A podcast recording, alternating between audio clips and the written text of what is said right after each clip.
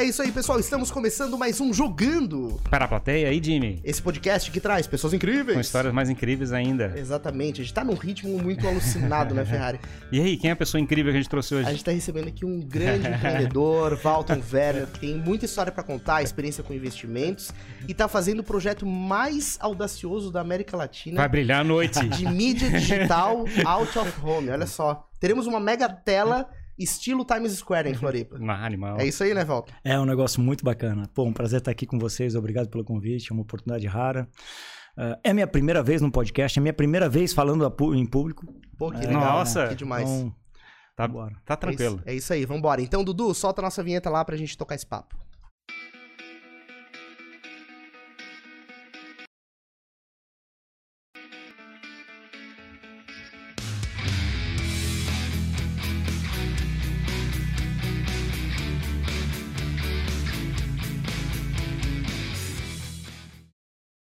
Bora então, galera. Se você ainda não está inscrito no nosso canal aqui no Jogando Pra Plateia, já clique em subscribe, esse botãozinho vermelho que tá embaixo do vídeo. Inscreva-se para não perder os nossos papos. Além disso, nós temos o nosso grande clube de membros com vários pacotes para você assinar, é, se tornar uma pessoa legal, uma pessoa incrível, uma pessoa mais incrível ainda. Cada um deles tem benefícios, como grupo fechado no Telegram, mimos como este boneco que você pode receber na sua casa, entre outras coisas. E Então, a pegada membro. aqui é chegar e ficar envolvido com a gente tá, um conteúdo que a gente tá produzindo, né? Exatamente. É saber como é que a gente tá rolando as coisas aqui, é dar ideias, ajudar a gente a produzir o podcast, né? O Jogando pra plateia. Exatamente. Então ajuda a gente, participa no chat, mande a sua pergunta e se quiser mandar um superchatzinho, estamos aceitando.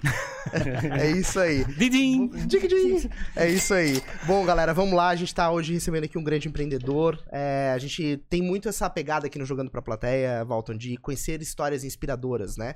É, e pessoas que têm iniciativas empreendedoras.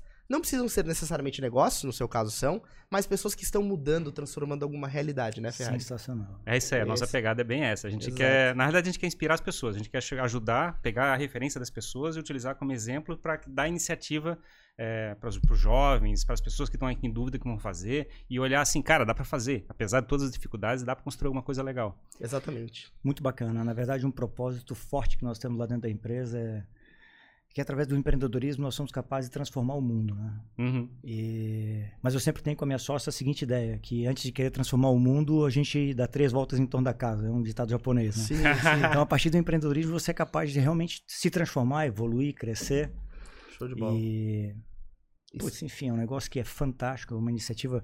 eh, eu tenho 46 anos, então a minha orientação lá quando eu estava mais jovem, etc., era sempre aquela ideia da segurança de um concurso, etc. Isso é um negócio que, respeitando a- as decisões que existem de identificação profissional, né? Uhum. Claro. Então, porra, uma pessoa que tem uma vocação para ser juiz, promotor, enfim, eh, de fato deve lutar e fazer isso, né? E você é daqui de Floripa mesmo? Uhum. Nasceu aqui, manezinho, aqui, manezinho dele. Manezinho. Hum. E meus pais, ah, meus pais são divorciados há muitos anos, mas ah, Aham. então fui criado pela minha mãe junto com meu padrasto. Então funcionários públicos. Uhum. E quando resolvi empreender, Ah, não, não tinha essa estranho. história empreendedora em casa, não, então? não. Meu pai é empreendedor. Ah, né? mas a gente não tinha na, na- na minha adolescência a gente era um pouco mais afastado. Uhum.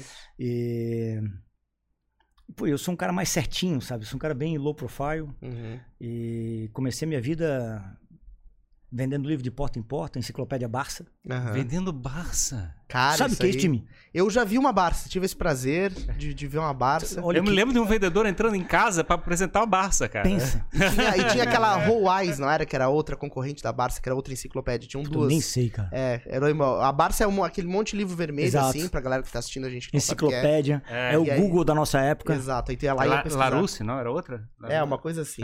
Tem uma outra que era famosa também. Isso, exato. E aí você fazia isso, vendia enciclopédia. Comecei vendendo Era, era enciclopédia. naquela época era uma inovação, né? Como é que era essa experiência de vender enciclopédia? Era a internet daquela época. É, imagina você chegava com o Google na casa das pessoas. Cara, extremamente difícil, porque você convencer alguém de fazer um investimento como era o de uma enciclopédia, era para classe média alta. e Era ricos, muito né? caro? Era caro, muito, muito caro, caro. Muito caro. E quando eu entrei nisso, ah, já estava começando a fase do CD. Né, Uhum. O DVD, etc. Então era uma questão de tempo para ver uma, uma disrupção forte no mercado. Né? A velocidade com que a tecnologia foi assolando algumas décadas atrás é diferente da atual. Uhum. 2012, 2014 em diante. a forma com que o processamento de dados, a conectividade da internet, a inteligência artificial começou a, a influenciar a nossa sociedade mudou muito o paradigma em termos de velocidade com que a gente é impactado. Uhum. Eu costumo dizer que a minha geração, a gente tem uma capacidade cognitiva diferente da geração que está hoje nos seus 20, 30 anos, né? É, a forma com que a gente inter... estava terminando em 2017 estava terminando um prédio e pô chego lá para uma estagiária em engenharia pô foi pedido eu cheguei na hora que foi pedido para ela fazer alguma tarefa de anotação e tal. Uhum. falei pô tu não vai levar um caderno? Não eu digito mais rápido do que eu escrevo. Falei, porra cara não, não, isso aí foi tem duas situações foi demais. A outra foi uma vez que eu chego em casa é, eu tenho dois filhos e o Luke e a Lara eu chego em casa, pô, e a Lara tá falando no quarto, tal e tal e tal, e falando. Eu pô, voltei lá, falei, "Pô, com quem que tá falando, criatura? Eu falando com a minha secretária. Falei, quem é a tua secretária? A Siri. Cara, Ah, não. Aí ela me sim. ensinou, ela me ensinou a marcar o lembrete através da Siri. É a única coisa que eu faço com a Siri. Aham. E... A gente tem aqui a Alexa, quando É. ela, ela se mete de vez em quando a gente, na da É. conversa, mas ela o que, que ela quer? É, mas é muito Hum. louco isso. E como é que foi essa tua transformação da enciclopédia para outros negócios? Como é que foi essa tua escalando essas, essas oportunidades? Você Putz, falou essa que história é longa, você estava construindo um prédio já, da enciclopédia pro prédio. O que, que tem no, no meio disso? Na verdade, essa. ah, eu me casei com a minha segunda namorada. Uhum. Eu sempre fui um cara. Planejei bastante a minha vida, sempre busquei metas. E nessa época, não vamos ser hipócrita, né? Quando você tá nessa época, o que você quer é ganhar dinheiro, né? Claro. Porque, pô, é, montar um. Então, a minha primeira ambição, a minha primeira motivação era essa. E. Pô, não existe motivação, cara. Na verdade, existe disciplina, velho. E Ah, boleto, né? Pô, Disciplina e bo- correr atrás, que, porra. E aí eu me formei em Direito, mas, puta, já no meio da faculdade, não queria terminar aquela faculdade. E tinha três amigos com que a gente dividia o carro, eram mais velhos. E um desses caras, chamado Fred, Frederico Aguiar dos Santos, esse cara, ele era instrutor do Sebrae. Uhum. E, e ele fazia segunda, terça, quarta e quinta. Ele, ele, ele, ele lecionava na, na, na região aqui no entorno de Florianópolis, né? É, gra- é, Tubarão pra cá, e de Blumenau, e Joinville pra cá. E, e pô, eu ia de vez em quando com ele pra poder assistir as, as aulas com ele e, pô, e, e- ajudava ele e tal. Aham. Isso pra mim mudou minha vida. Eu aprendi ali a formação de preço de venda, entendi como é que era a, a- a exposição de uma comissão dentro de uma formação de um preço de venda, como é que era a parte tributária disso, enfim. E, e o Sebrae. é, Gente, ah, em, 2016, em 2015 eu comecei a me aproximar um pouco mais da área de tecnologia. 2017 em diante, eu estudo todos os dias de manhã, Aham. todos os dias de manhã pelo YouTube.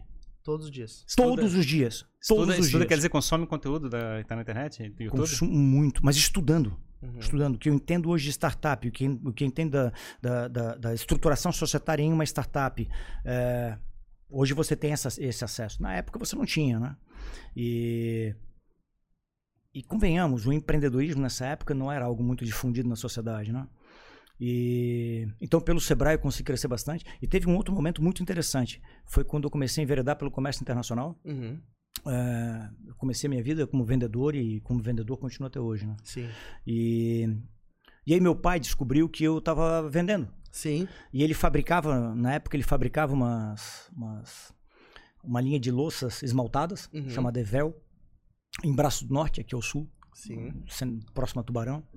Tinha essa parte de louças muito forte São Bento do Sul, ali, aquela. Lá é Oxford, lá é Oxford, cerâmica. né? Boa. Cerâmica, né? E aí o, o, o esmaltado é o mesmo tipo de esmalte da, da porcelana e da cerâmica, só que a, a base é diferente. No caso Ah, da tá. cerâmica é uma é um tipo de um sei lá, um tipo de um barro assim, não, não sei exatamente. A porcelana é mais duro Uhum, e, e o esmaltado é aplicado em cima do aço. uhum.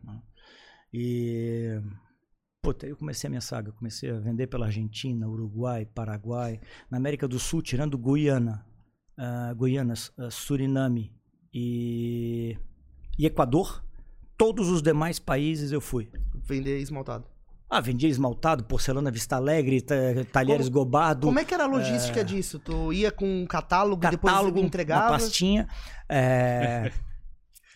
a minha risada é me entregando. É, né? mas é isso aí que a gente quer. Cada que país que eu chegava, a primeira coisa que eu fazia, eu furtava, não era roubo. é, furtava páginas amarelas, lista telefônica. Porra, Uhum. quem tá assistindo a gente nem sabe o que é isso. É como a gente acessava é, o catálogo de, de, de endereços e Era o irmão da Barça, também fazia parte do Google Fazia parte.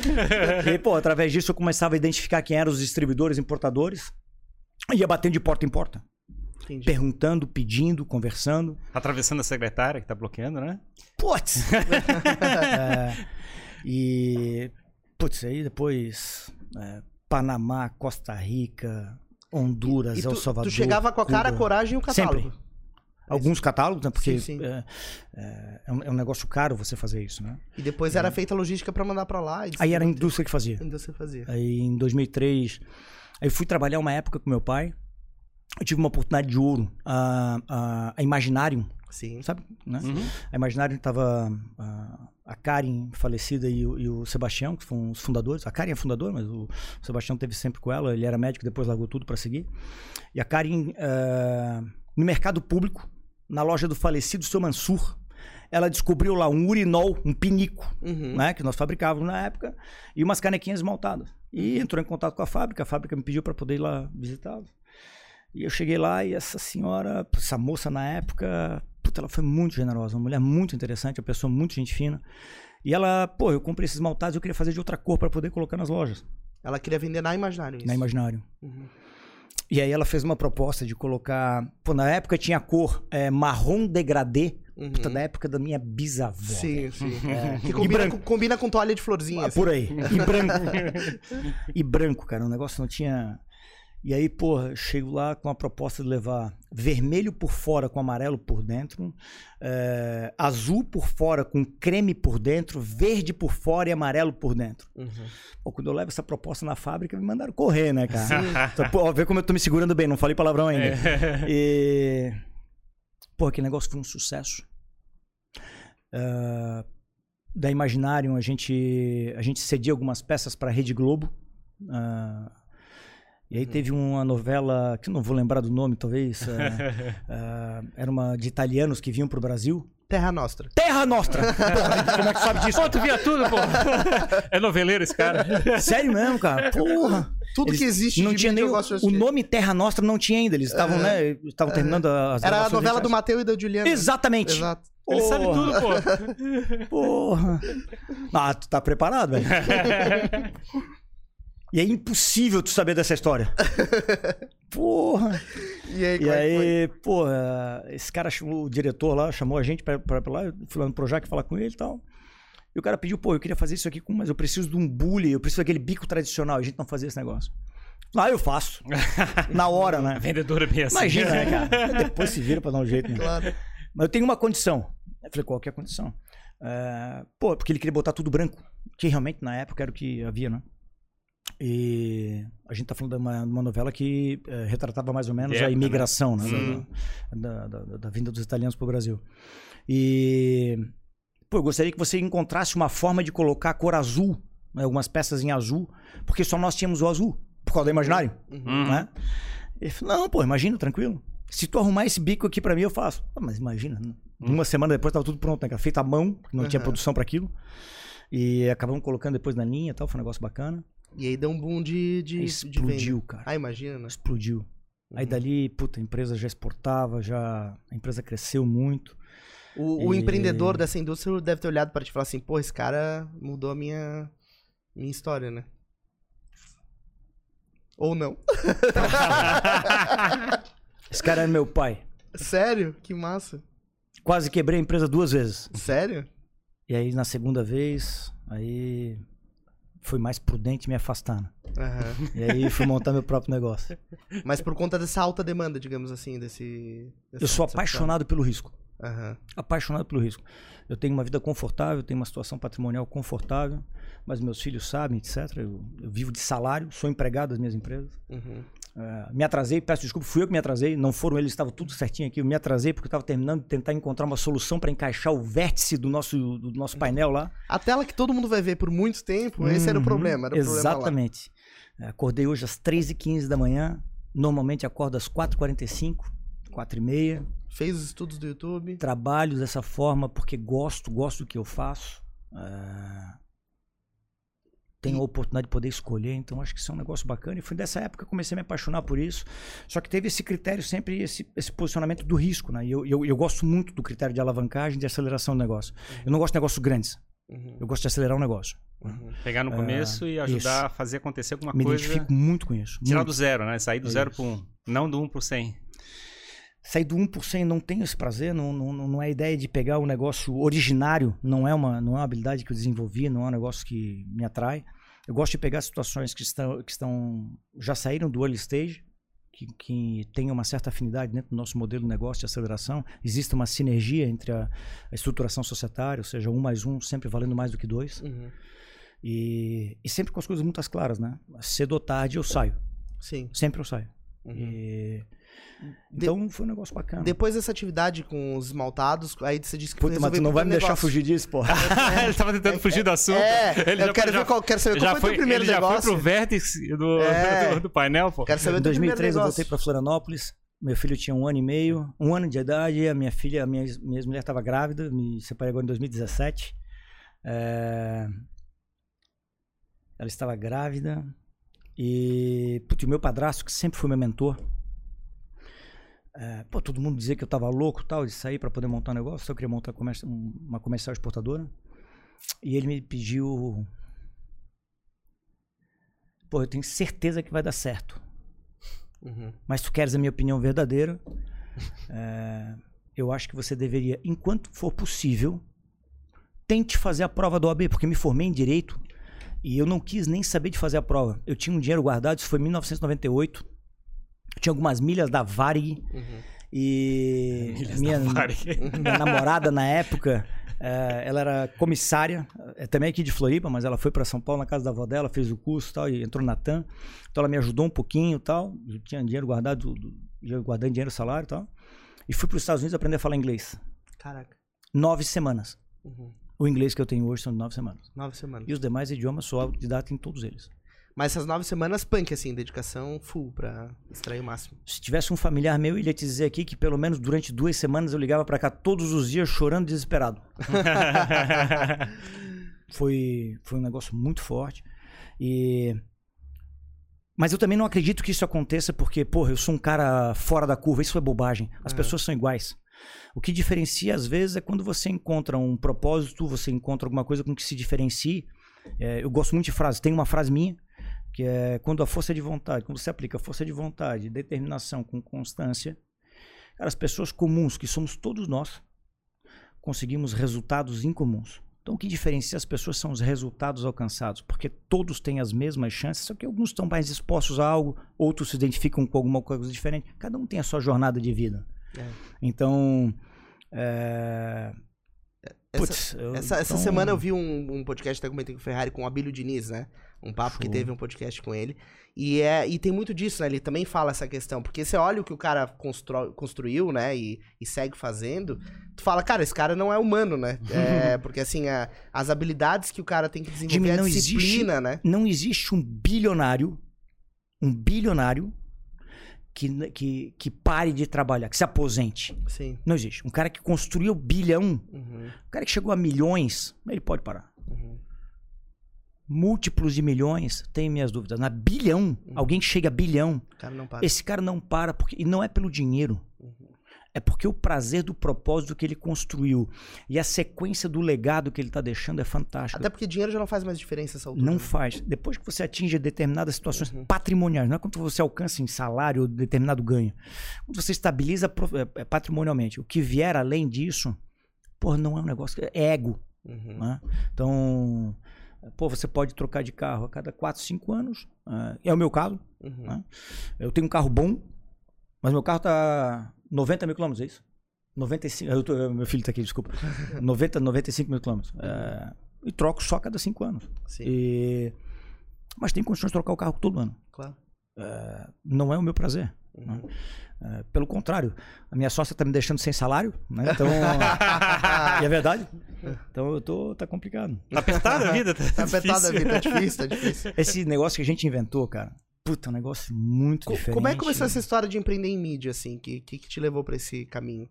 De, porque, enfim, é um mercado, até então, pelo que eu já conheci da tua história, diferente do que você atuou. Pois é, vendas, aí É. mas que a indústria. Quando eu comecei a montar essa comercial exportadora, tinha um cara eh, que era nosso contador, era um consultor na área de contabilidade, lá de Braço Norte, um cara chamado Márcio.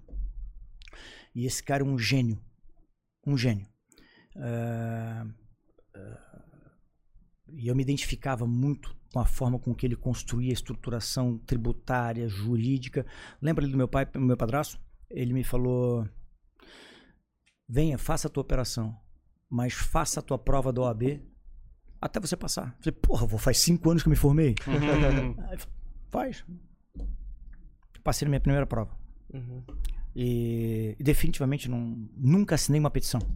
Uhum. E, mas realmente a parte do direito, na parte da estruturação de negócios, do tipo de negócio que eu gosto de fazer, que é onde vai chegar nessa tua pergunta, eh, ele faz bastante diferença. Então, o conhecimento que eu fui angariando na parte de contabilidade, direito, enfim, associando isso dentro da estruturação comercial no Brasil. O Brasil, é um- Brasil é um país muito, muito específico para fazer negócios eh, por conta da, da, da complexidade tributária para eficiência e, a, e, a, e os melhores resultados de um negócio. Né? É uma corrida de obstáculos, só que no Brasil os obstáculos são mais complicados do que os dos outros países. São mais altos. O cara que consegue prosperar no Brasil, o cara prospera em qualquer lugar do mundo. Aqui é o modo hard. qualquer lugar do mundo. E aí, pô, com esse cara eu acabei, eu acabei seguindo alguma, fiz algumas escolhas erradas, neguei um princípio importante que minha mãe sempre me falava, diga-me com quem andas que eu vou te dizer quem tu és. E, e eu quebrei. Eu quebrei de ficar mal. Quebrou quebrado. Quebrei com 2 milhões 490 mil reais no meu CPF em outubro de 2006. Pendurado. Caraca. Se Pendurado. você cara. atualizar somente É. pelo GPM, hoje é pouco mais de 7 milhões de reais. Nossa. Tudo, tudo, não tinha mais nada. No meu CPF. Uhum. O único ativo que eu tinha era uma representação de tripa de porco, aquela película que fica fora da linguiça. Dá-lhe fazer salame pra pagar. linguiça, linguiça, Linguiça, linguiça. linguiça. E e pô, tinha um, dois suíços que eu vendia pra eles em, em Araucária, aqui próximo a Curitiba. E pô, o negócio deles não tava indo bem e tal. E aí, pô, me- eu tinha uma relação de muita confiança com eles, porque esse mercado é um mercado muito no fio do bigode, né? Se o mercado internacional não tem esse negócio de carta de crédito, esse tipo de operação, operações maiores, né? Operação da micro e pequena empresa, isso não existe. É, A palavra mais é na relevante. palavra, na palavra. Vai brigar Se tem uma razão pela qual hoje eu estou aqui na situação econômica e financeira que eu me encontro, é por causa da palavra credibilidade. Uhum. Esse é o meu maior patrimônio. Minha palavra vale muito. Se eu escrevo alguma coisa que me beneficia e eu me apalavrei contigo de uma outra forma, tu pode ter certeza absoluta, eu vou cumprir minha palavra. Uhum. Isso é fundamental, isso, né? pô, isso pra mim fez muita diferença, Claro, né? Pode claro. ser que pra alguns não faça, enfim, mas e- pra mim Mas assim, tipo, diferença. ao ponto que você chegar e vai ter que chegar e ler o contrato e brigar na justiça pra fazer alguma coisa, você já perdeu tanto tempo da tua vida, né? É que o contrato ele serve para poder nortear as dúvidas ou as Sim. meias interpretações Mas- ou aquilo que às vezes nos convém mais em dados momentos É, que é. outros, né? Mas assim, um e-mail pode É. fazer isso.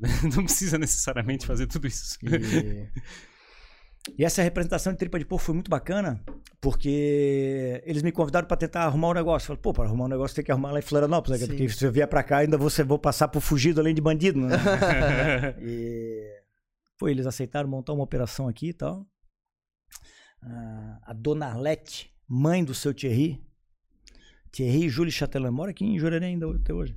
Uhum. É, hipotecou um chalé que eles tinham em Verbier. Uma senhora de 78 anos na época. É, eu não falava nada de francês nessa época. Fiz o Thierry traduzir para ela. Eu, se fosse a senhora, sabendo da situação econômico-financeira que me encontro, Uhum. eu não faria. E ela falou: ainda bem que eu não sou você. Juro. Isso aí ele não precisou nem traduzir, né? Tu viu? Ela falou. Não, não, ele traduziu, não, não, não. E... Foi emocionante. Uhum. Com esse dinheiro a gente conseguiu montar uma empresa bacana. Em 2007 a gente começou a estruturar bem o negócio, começou a funcionar bem. Levei um momento de sorte porque o mercado de tripa estava no momento de alta. E puta, como é que o cara se posiciona num negócio como esse, Quem, né? que, quem que compra tripa? A empresa de suínos? A Aurora da Cara, o exatamente, o Brasil a gente não come carne suína é, como corte. A gente come embutido, Sim. come linguiça. A gente Hum. abate um suíno aqui para poder fazer subproduto praticamente, né? Sim, sim. Então, E o Oeste é muito forte aqui em exportação de suíno, né? Inclusive. sim, a gente Então o tem Estado muita- muito forte nisso. Mas a gente importa tripa. Ah, importa Ah, tripa? tá brincando. Caramba, a gente sério? importa em torno de 30 a 35 contêineres por mês. Isso é um mercado, um mercado milionário. Mas a gente não exporta porco pra caramba? Só que tu imagina Mas a não- quantidade de tripa que tem que ter para encher a quantidade de linguiça que você faz com o porco inteiro. Ah, entendi. Nossa, mãe. E o Brasil é o único país do mundo vem? Que comporta tripa? que não, não, assim, é isso, tem- que faz a linguiça no espeto. Sim, enche, ele, ele enche linguiça pra caramba. Boa. Não podia perder essa. Porque você também tem a, você também tem a, a- a tripa de colágeno, né? Que é Uhum. comestível e tal. Só que se você espetar o espeto, ela estoura. E aí, então, pô, tem que, ter, tem que ser ela natural. Então o Brasil importa muita tripa. E, pô, aí. Quem produz Estados- tripa? Cara, a gente trazia dos Estados Unidos, ah, ah, Espanha, Polônia, Brasil-. Holanda, Dali. Dinamarca. Dinamarca foi depois. Portugal. Acho que mais ou menos esse país a gente coletava isso. Tinha, nós tínhamos, eu, eu representava um- um- uma empresa na Espanha que também estava crescendo e se associou a uma empresa holandesa chamada Teuissing, Ruiz Teuissing. E é perecível, né? Tem que vir refrigerado ou não? Tripa não, não perece? Tripa é exatamente como era a carne de sal na época. Você vem toda com ela salgada e ela vai normal.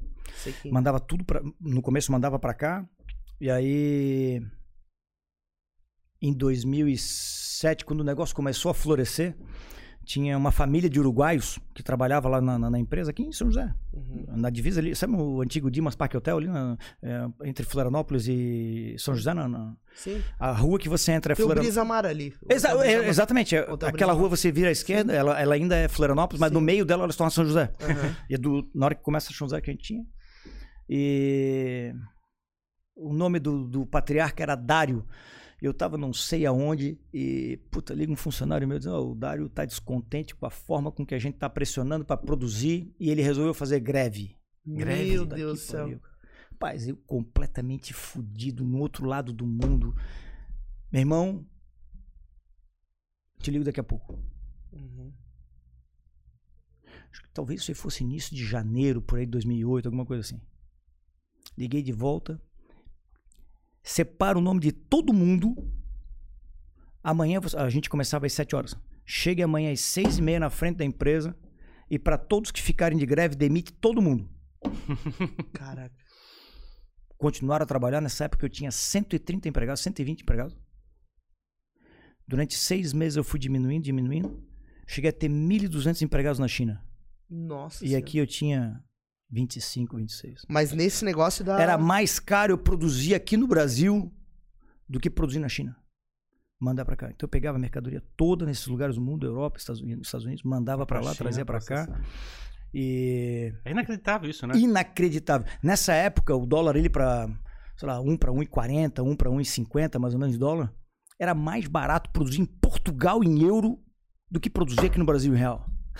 Porra, isso não existe, né, cara? Sim. Não existe, velho. Eu me lembro da parte de logística. Eu olhei uma vez um tempo. Não ah, o preço do mercado de transporte da China pro Brasil tá- subiu pra caramba, tudo bem. Sim. Mas até uns dois anos atrás era, era mais barato transportar da China pro Brasil do que pegar da- do porto e subir a Serra do Mar. tipo assim, é ina- Sim, é. inacreditável. Assim. Ou alguns que já tentaram. é, parece que agora tá- tá- eu não estou muito a par do mercado hoje, é, mas quantos tentaram estabelecer o- o- o- a viabilidade da cabotagem aqui no Brasil? Que, pô, é um- você tem uma costa gigantesca para poder movimentar a mercadoria do sul para o norte, né? Pois é, E, é um negócio que nunca deu certo. e, é, nós é temos sabotagem, algumas- né? É sabotagem, né? Acho que tem deliberado É isso. verdade. E, pô, as coisas começaram a dar certo, trabalhava muito. é, E voltava da China várias vezes? Ou não chegou aí a Eu muito? tinha um grande luxo. É, Pô, nessa época eu comecei a pagar. Minha... Enquanto os meus sócios enriqueceram, eu fui pagando minhas dívidas, né? Uhum. E a gente prosperou muito nessa época. Todos os meus negócios, desde essa época, desde o dia 1 de janeiro de 2007, todos os meus negócios são auditados e 100% declarados. Eu não tenho um centavo subfaturado. Uhum. Meu imposto de renda bate exatamente com o que tem dentro de AFAC ou dentro das, empresas, sou de aporte de capital em cada uma delas. Uhum. Estou falando isso publicamente. Uhum. Pode ver qualquer situação minha. É, já passei por algumas fiscalizações e assim por diante. Não, é, E nessa época, é, porra, eu peguei essa. Em, é, ele faz aniversário no dia 27 de março. Na última semana de março de 2009, eu paguei minha última dívida. Evidentemente que eu não paguei o montante total, você vai negociando com bancos, que basicamente eu só devia para banco nessa época. É? E como era uma operação de exportação, não tinha imposto nesse negócio. Que é su- e, e todos os trabalhadores na época foram demitidos e foram pagos seus direitos. Uhum. Eh, fiquei realmente devendo só para banco. E... Mas deviei. Uhum. Devia. E aí fui pagando as dívidas e tal. Na última semana de março de 2009 paguei minha última dívida. Aí, durante abril, foi tirando do, do Serasa. Ah, eu voltei a participar de um contrato social no dia 2 de maio de 2009. Uhum. E, Puta, isso aí te recupera muito em termos de autoestima. Mas imagina, de- situação de. Puta, aí eu explodi. Aí eu, aí eu realmente eu botei. aí realmente eu comecei aí cresci muito. Aí abri uma série de negócios. E sempre na, numa, numa ideia de conseguir muita sinergia com esse grupo com que eu também trabalhava, também cresceram muito. Esse grupo veio se tornar. Tinha um visionário, um sócio visionário, que tinha 50% dessa, dessa empresa, chamado Jalal Laham, um, um libanês radicado na Europa desde os 12 anos de idade. Esse cara teve uma ideia de que, pô, é, a heparina, ela vem da- do muco, eh, 95, 96% da heparina processada. O que, que é heparina? Heparina é aquele anticoagulante que a gente toma quando a gente tem trombose ou quando vai fazer uma cirurgia cardíaca, precisa liquefazer um pouco mais o sangue. Uhum. É, e 95, 96% da produção mensal no mundo vem da- do, do muco que está dentro da tripa do porco. Hum, Então, então, a cada 12 mil quilos, a cada 12 toneladas desse, desse, desse muco, você vai refinando, refinando, refinando, refinando. E vira heparina. e vira o pó, dá em torno de 90 a 110 gramas, dependendo da produção. E aí ou vai virar o comprimido ou vai liquefazer aí os laboratórios que distribuem, né? Uhum. E esse louco desse cara, já, os outros 3 a 4% ali é porque existem algumas, ah, existem algumas comunidades de ordem religiosa que não aceitam medicamento vindo de porco. Uhum. Então aí tem que ser ou de carneiro ou de boi. Mas se dependesse desses dois animais para produzir, não teria heparina para todo mundo. Sim. Então, realmente o porco é o que tem mais. E esse cara teve a sacada do seguinte, olha, pô, se quem produz o quem produz a heparina é o muco que está dentro da tripa, quem produz a tripa é o porco. Manda a tripa com se muco eu- pra gente. Esse cara fez uma proposta para um laboratório chamado Laboratório Bioibérica, nos, nos imedi- nas imediações de, eh, de Barcelona. Disse, Pô, eh, vocês dependem do muco que vocês compram todo mundo. Pô, eu preciso da tripa e preciso dos subprodutos. Eh, porque de um, de um. Se você pegar um, um, um suíno de 90 a 100, de 130 quilos, tá? 130 quilos, 90 a 130 quilos, eh, 45% desse animal é miúdos, subprodutos, é, ah, osso e sangue. Então, o remanescente somente que é carne. Então, existe toda uma indústria por detrás disso que funciona. né? É, e faz todo esse processamento, isso não se bota nada fora. Todo isso que se transforma, desde a pele que vira gelatina, é, até a pata que é comercializada em determinados países, Uhum. é, ou como que a gente tem aqui a patinha de frango de, de galinha, Uhum. vale mais, vale mais do que peito de frango na China. Uhum. Mas é sério? Pé de galinha. É, então depende, tem, tem, tem, tem, tem nichos de mercado, né? Claro. E, e esse holandês, junto com esses espanhóis que eu representava, a família, a família Ruiz, se juntaram para conseguir montar esse negócio de heparina e foi um sucesso. Os caras cresceram pra cacete. E pra caramba. E, pô, e- só que a tripa não era o negócio deles. A tripa, o negócio deles era a farmácia. Sim. Porque esse louco desse Jalal resolveu que um dia, olha, um dia eu vou, eu vou comprar o laboratório. Uhum. E todo mundo ria, na verdade. né? E. Pois essa se tornou a maior operação do mundo em tripa de porco. Nós comercializávamos em torno de 86, em dezembro de 2010, nós comercializávamos 86% de toda a tripa produzida pelo porco, de- pelo grupo lá na, na- na China, Uhum. onde tinha toda essa produção. Vinha tudo para o Brasil. Nós nos tornamos a maior empresa do Brasil em tripa suína. E, e- E em novembro de 2010 eu vendi 90% dessa empresa. No- em dezembro de 2010 eu já tinha 60% da empresa, comecei com 25%. Ah, e aí, puta, fui comprando dos meus sócios, enfim, a gente foi, foi, foi, foi funcionando. Depois, depois que eu paguei minha última dívida, realmente eu, eu, eu deslanchei. E daí tu che- chega um momento que tu, ó, não quero, quero sair do, do business. Aí tu vendeu. todos os negócios, eles são o meio, eles não são o fim. Uhum. O meu prazer não está em carregar uma empresa. É, Pelo comentou. contrário, fazer o que eu faço no dia a dia das empresas, eu quebro a empresa. A mesma habilidade que eu tenho para levantar, eu quebro. Uhum. Acredita que vai doer menos. Uhum. e aí tu foi pra Então- outros negócios. Foi, foi, tu já apostava de certo, né? Tu falou que já tinha. Nessa época, nessa época eu tive um esse meu sócio o Thierry, ele não aceitou muito bem esse processo de separação ali da, da- de, de- de desinvestimento e a gente acabou se afastando em dezembro de 2010, não, dezembro de 2011. E aí até abril de 2012, todas as operações que nós tínhamos em comum, eu fui saindo. Todas elas. A gente tinha negócio de exportação de, é, estruturas de armazenamento para Venezuela, comércio de grãos. É, puta, era rolo. Uhum. É, bastante coisa. Sempre dentro de um mesmo segmento. E aí. E eu tinha algumas metas, porque eu não consegui vender 100% da, da, da, participação dentro da, da, da Intercase. É, nessa época ela foi, foi chamada de Interti e hoje chama-se Van Hessen. Tá aqui, ele foi adquirido depois por outro grupo.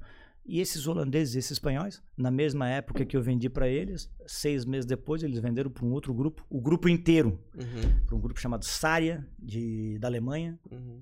Aí um grupo já listado em bolsa e tal. E foi sensacional, foi uma história magnífica. Que massa.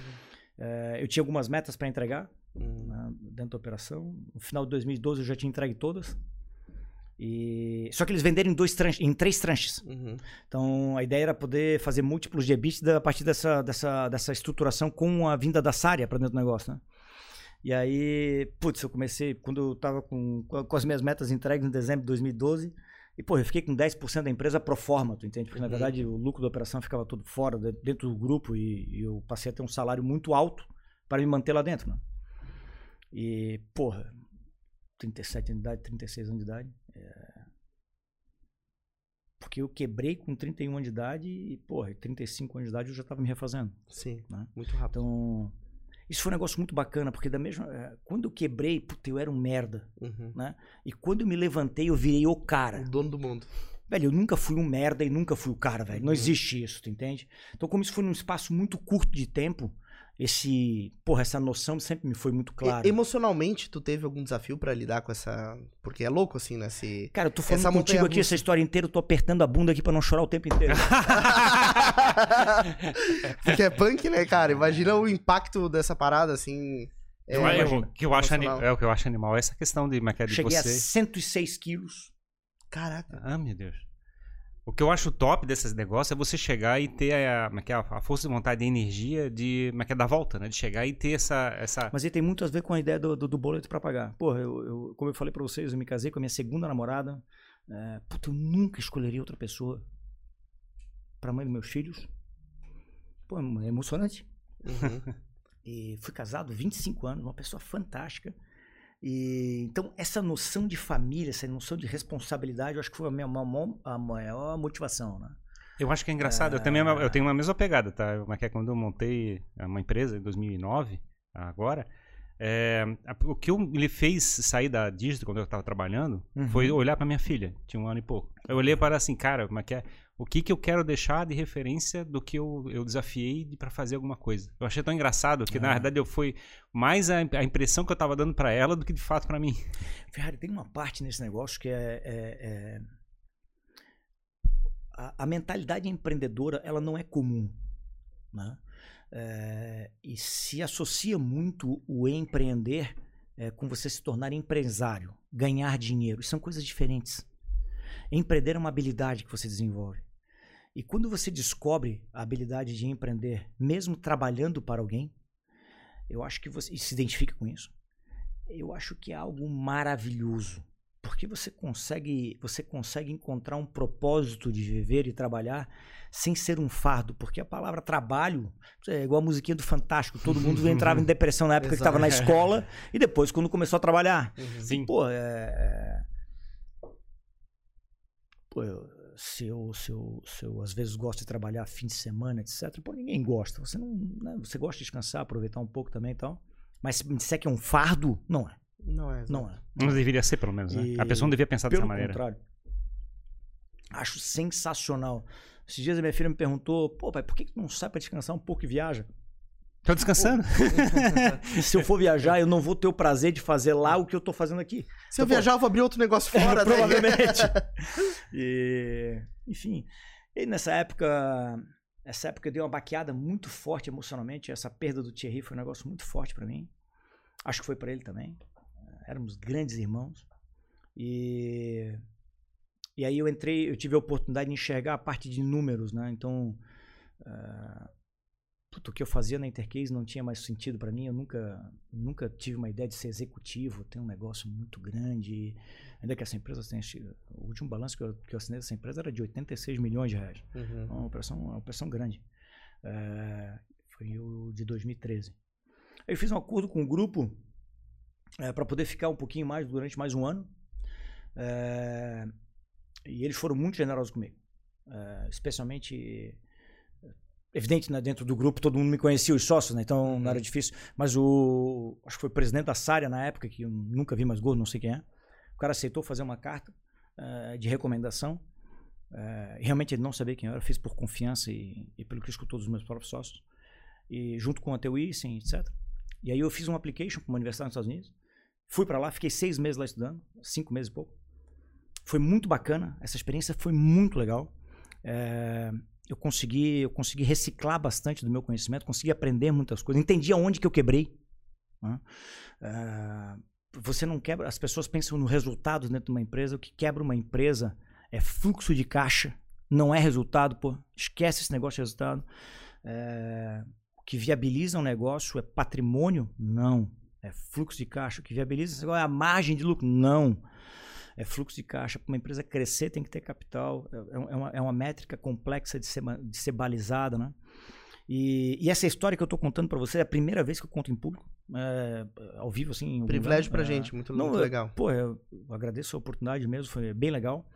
É, mas eu já tinha contado em particular para algumas situações. Claro. E, e para mais pessoas, eu só falei duas Falei aqui em Florianópolis, quando essa moça ali, a Elisa, uhum. é, me convidou para fazer isso, junto com uma época que eu fiz num, num Onde é que era mesmo? No S7 e no LID. E eu tinha falado antes e nessa universidade. E foi muito bacana. Porque esse eram, eram alunos de 118, são, eram 118 alunos, divididos em duas classes do mundo inteiro. Do Brasil tinha somente três é, alunos. E, e nós tínhamos que montar cases de estratégia, porque não, não, tem, não tem nota no processo. Né? Então, era um, era um, era um foi um game que foi montado na primeira, na primeira semana. Então você montava um case novo, hipotético, ou você montava um case histórico que você teve para poder competir entre os alunos e os quatro, uh, os quatro uh, uh, classificados não teria classe, não teria classificação entre eles. Esses quatro eh, seriam apresentados a todos os alunos do MBA da universidade, junto com os professores que se interessassem para ir. E, pô, e o meu foi um. Esse case que eu estou contando para vocês. Foi muito legal.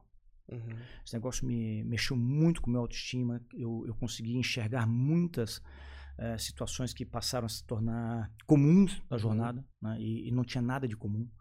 Os resultados foram muito diferenciados e, e isso me, me motivou bastante. Eu estudei dois cases, um case em especial muito importante uh, de uma empresa chamada Danahem. É uma empresa que tem sede em, em, em, Washington, nos Estados Unidos, e que hoje norteia a maior parte daquilo que eu tenho de estrutura de, de modelo de negócio dentro da SPR, que é o veículo de investimento. Eu tenho uma sócia, a Gabriela.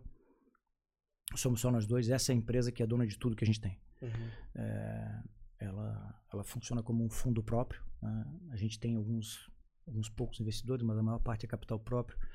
É, um monte de alavancagem. É... Gosta de um pouquinho de risco. Às vezes demais. Esse, esse negócio Às da é motivação é que, você, que você falou é muito forte, né? Porque, na verdade, a iniciativa empreendedora, é, ninguém tem a certeza ou a garantia de que ela vai dar certo ou de uh -uh. que ela vai dar errado. Você não tem como prever isso.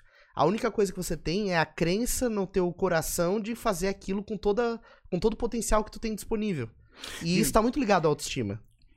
A confiar em si mesmo. É um negócio, é um negócio difícil de você tangenciar, sabe?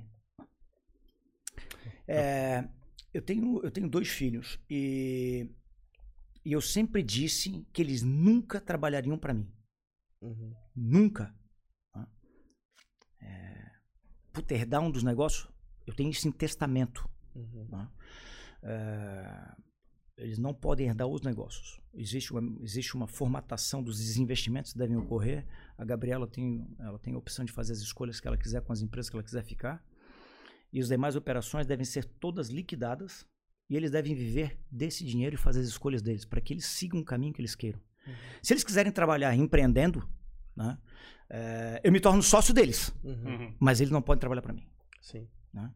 É, se eles quiserem alguma herança minha, podem trabalhar lá no escritório, me ouvindo, uhum. na sala. O Luca faz isso há um ano e pouco já. Uhum. Uh, e não tem assunto, não tem assunto, a não ser que seja de um, um funcionário, que seja uma situação pessoal, que eu acho que conta nos dedos das mãos, às vezes que eu te pedi para sair da, sair da sala. Todos os assuntos ele escuta.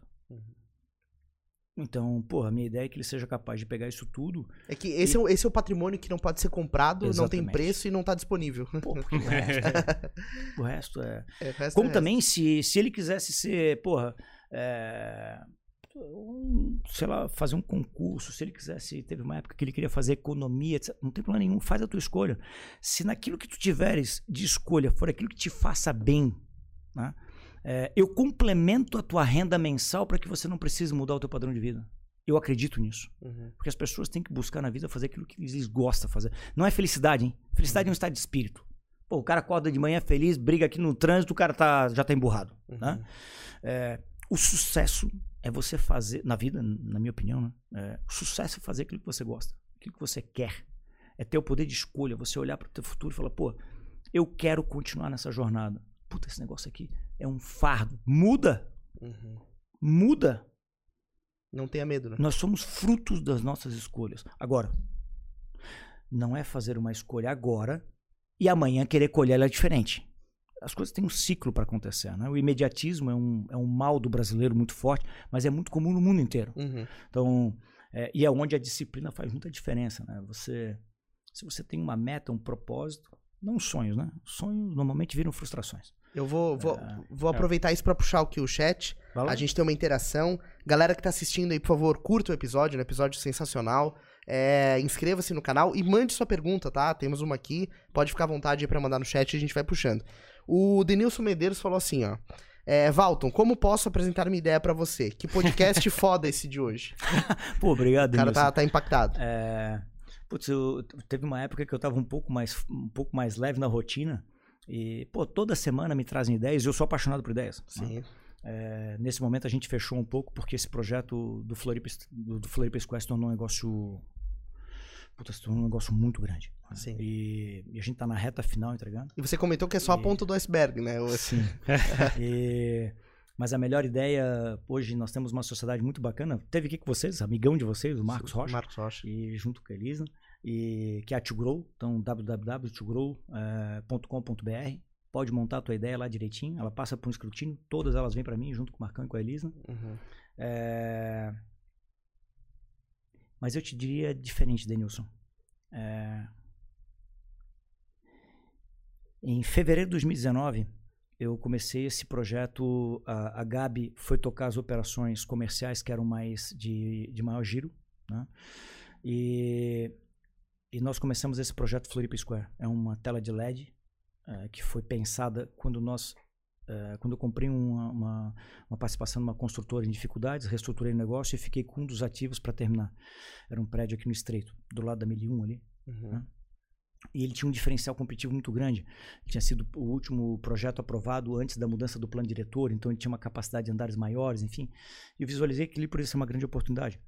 Só não, isso foi em finalzinho de 2014. Só não, só não imaginava, eu acho que nem o mais pessimista imaginava que a gente fosse passar pelo que passou em 2015 em diante, né? Sim, sim. Porra, é, eu imaginava que a gente fosse passar por algumas dificuldades e tal, mas nunca imaginei um horizonte como aquele. E, pô, eu nunca tinha levantado um metro quadrado na minha vida.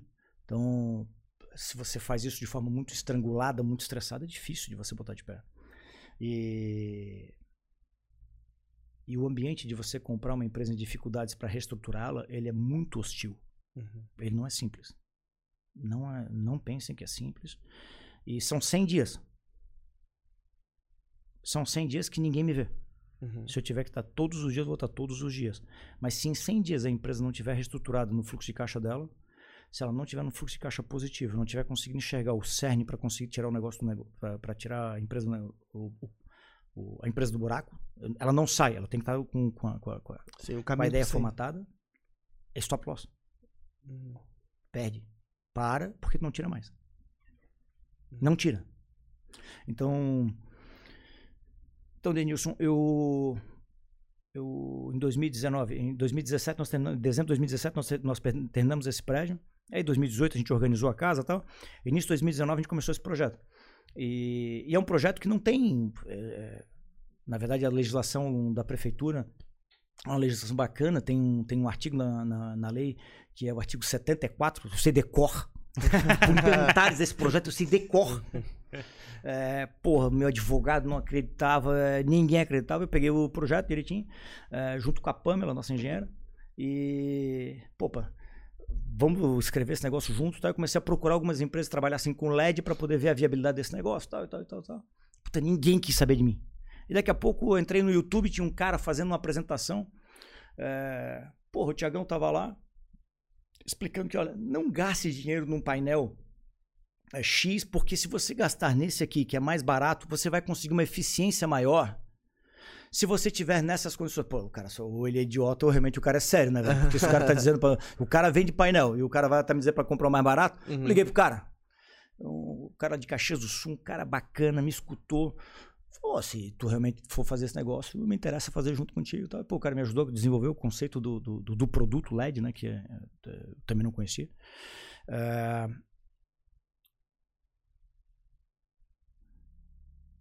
a apresentação na prefeitura,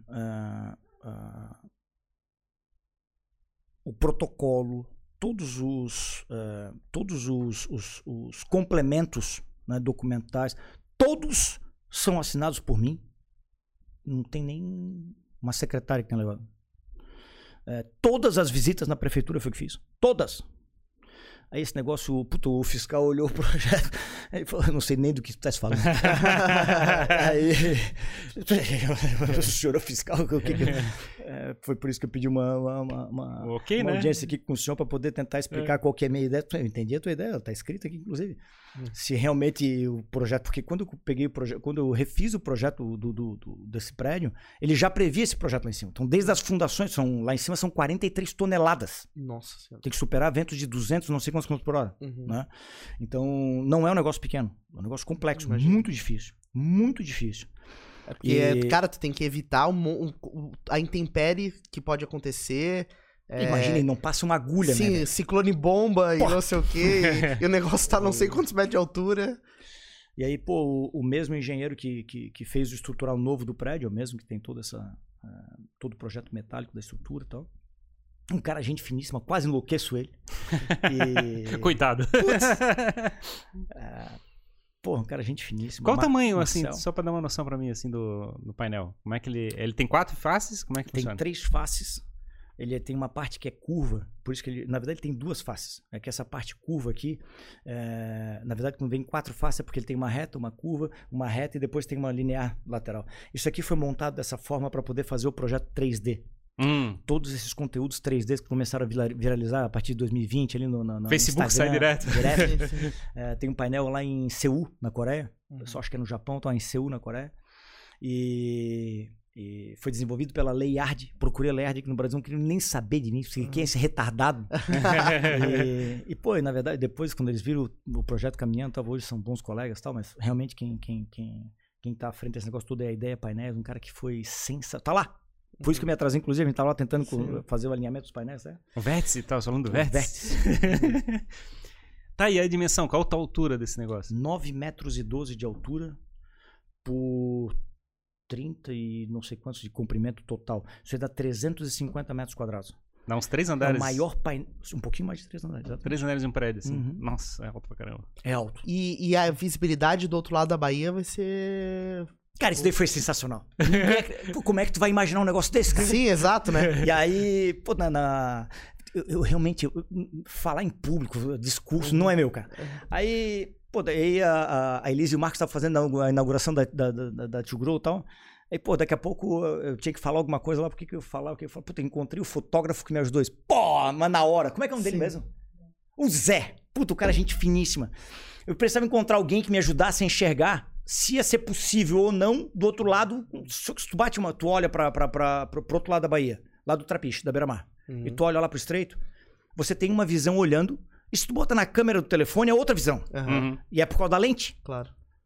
E como é que faz pra resolver isso? Aham, Puta, eu perguntava, pra- perguntava pro Marco. aham. E o Marco, pô, o Marco era publicitário, o Marco é uma cabeça boa, hein? Sim, sim. Ele ria, né? Que falou, tinha larga essa porcaria.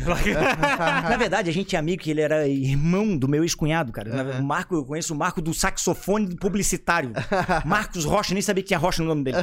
E, e ele me chama de Valtinho, que é como me chama em casa, né? Falei, pô, Marcão, como é que eu faço? Esquece esse troço, velho. Pelo amor de Deus, esse troço não vai dar certo, cara. e aí, falei, pô, Marcão, me ajuda a pensar nesse negócio. Pô, tem que arrumar um fotógrafo. Pô, um fotógrafo. Elisa, me arruma um fotógrafo nesse negócio, cara. Aí ele, eu só conheço uma criatura que vai te dar quanto? Aí eu, Zé. aí eu liguei pro Zé, eu precisava fazer isso e tal. Porra, show de bola, eu vou lá tentar contigo. Eu sei como resolver. Uhum. Sabe mesmo? É, sei. tá bom, né? Como é que vai resolver isso, Zé? Com uma régua. Falei, pá, não, não, não. não, não. Pô, vamos lá, Voto, vai dar certo. Então tá. Te espero lá às 5 e meia da manhã. Pô, como às 5 e meia da manhã? Falei, pô, tem que ser de manhã cedo pra eu poder, eh, pra poder pegar o- os diferentes, as diferentes horas do dia pra poder ir batendo fotos diferentes e simular o painel. Uhum. Se eu estiver lá às 5 e meia da manhã e tu não aparecer, eu te mato. Tu pode ficar tranquilo. Eu vou estar lá. Aí chegamos lá. Tinha ainda uns patinetes, lembra? Uhum. Porra, alugamos dois patinetes. A gente foi até na curva. é, ele montou o tripézinho e tal. E é verdade, cara. O que, que é o esquema? Eu estico meu braço, vejo o prédio e olho com uma régua. Puta, no nosso caso dá 3,5 centímetros. Uhum. E aí ele monta o tripé, fica ali com a lente direitinho, tentando regular o zoom, né? E, e aí eu, eu tenho que ser em dois, porque tu tens que botar o teu ombro Como no... se fosse pra simular o olho na lente. Exatamente. Sim. E- Só que tu bota o, o ombro na, na posição da lente, na parte da Sim. frente da lente, não pode botar na câmera, sim, né? sim, sim. Uhum. Bota lá e aí ele vai regular o foco pra 3 centímetros e meio, Uhum. o tamanho do prédio. Pronto. Putz, não é que deu certo. Aí tu olhou, pô, tu é bom mesmo, hein? Porra! Aí contei essa história na inauguração, puta, ele ficou. Ah, não tinha como não falar. Esse cara ali é sensacional. Muito massa. E aí, pô, com isso a gente conseguiu simular tudo e dá, dá pra ver muito bem. E tudo isso ainda é sem a luminosidade, né? Esse painel é um painel que foi desenvolvido para poder trabalhar, inclusive, numa situação. é, a gente não tem propaganda ali. O conceito nunca foi esse. Isso ali não é um painel, não é uma mídia, de, não é uma mídia comum out of home. Né? Não é Então, Times Square, assim? não é? Na verdade, é, um, é uma. Não é o conceito da Times Square em termos de propaganda. O eh, do dia a conteúdo, dia. né? O conteúdo ali é um conteúdo mais artístico, é, é posicionamento de marca. E, e, putz, eu tenho muita fé. Gente, e fé não é questão de religião, hein? É, eu tenho muita fé. Gente, tem uma. Fé. Fé. muita fé. E já tá produzindo conteúdo pra ele? Não. Já, já tem uma grande parte pronta. E apareceu uma criatura no caminho é, chamado Pedro. E, ele é irmão ah, de um, um- O irmão dele é, também é sócio dele, só que ele vive em Nova York já há mais de 10 anos e tal. E eles fundaram uma empresa lá junto com outro sócio, chamada Rise. E é uma boutiquezinha que produz conteúdo é, é, em vídeo, com arte de um jeito. Ele, Puta, eu me apaixonei. Puta, era isso que eu precisava. Sim. E, puta, e convenceu os caras, destroça. Ele falou, ah, conversa vai, conversa vem. Então, puta, esses caras fizeram um negócio muito bacana. Esses caras me deixaram usar os vídeos deles Uhum. como referência pra gente montar o nosso negócio. Nossa.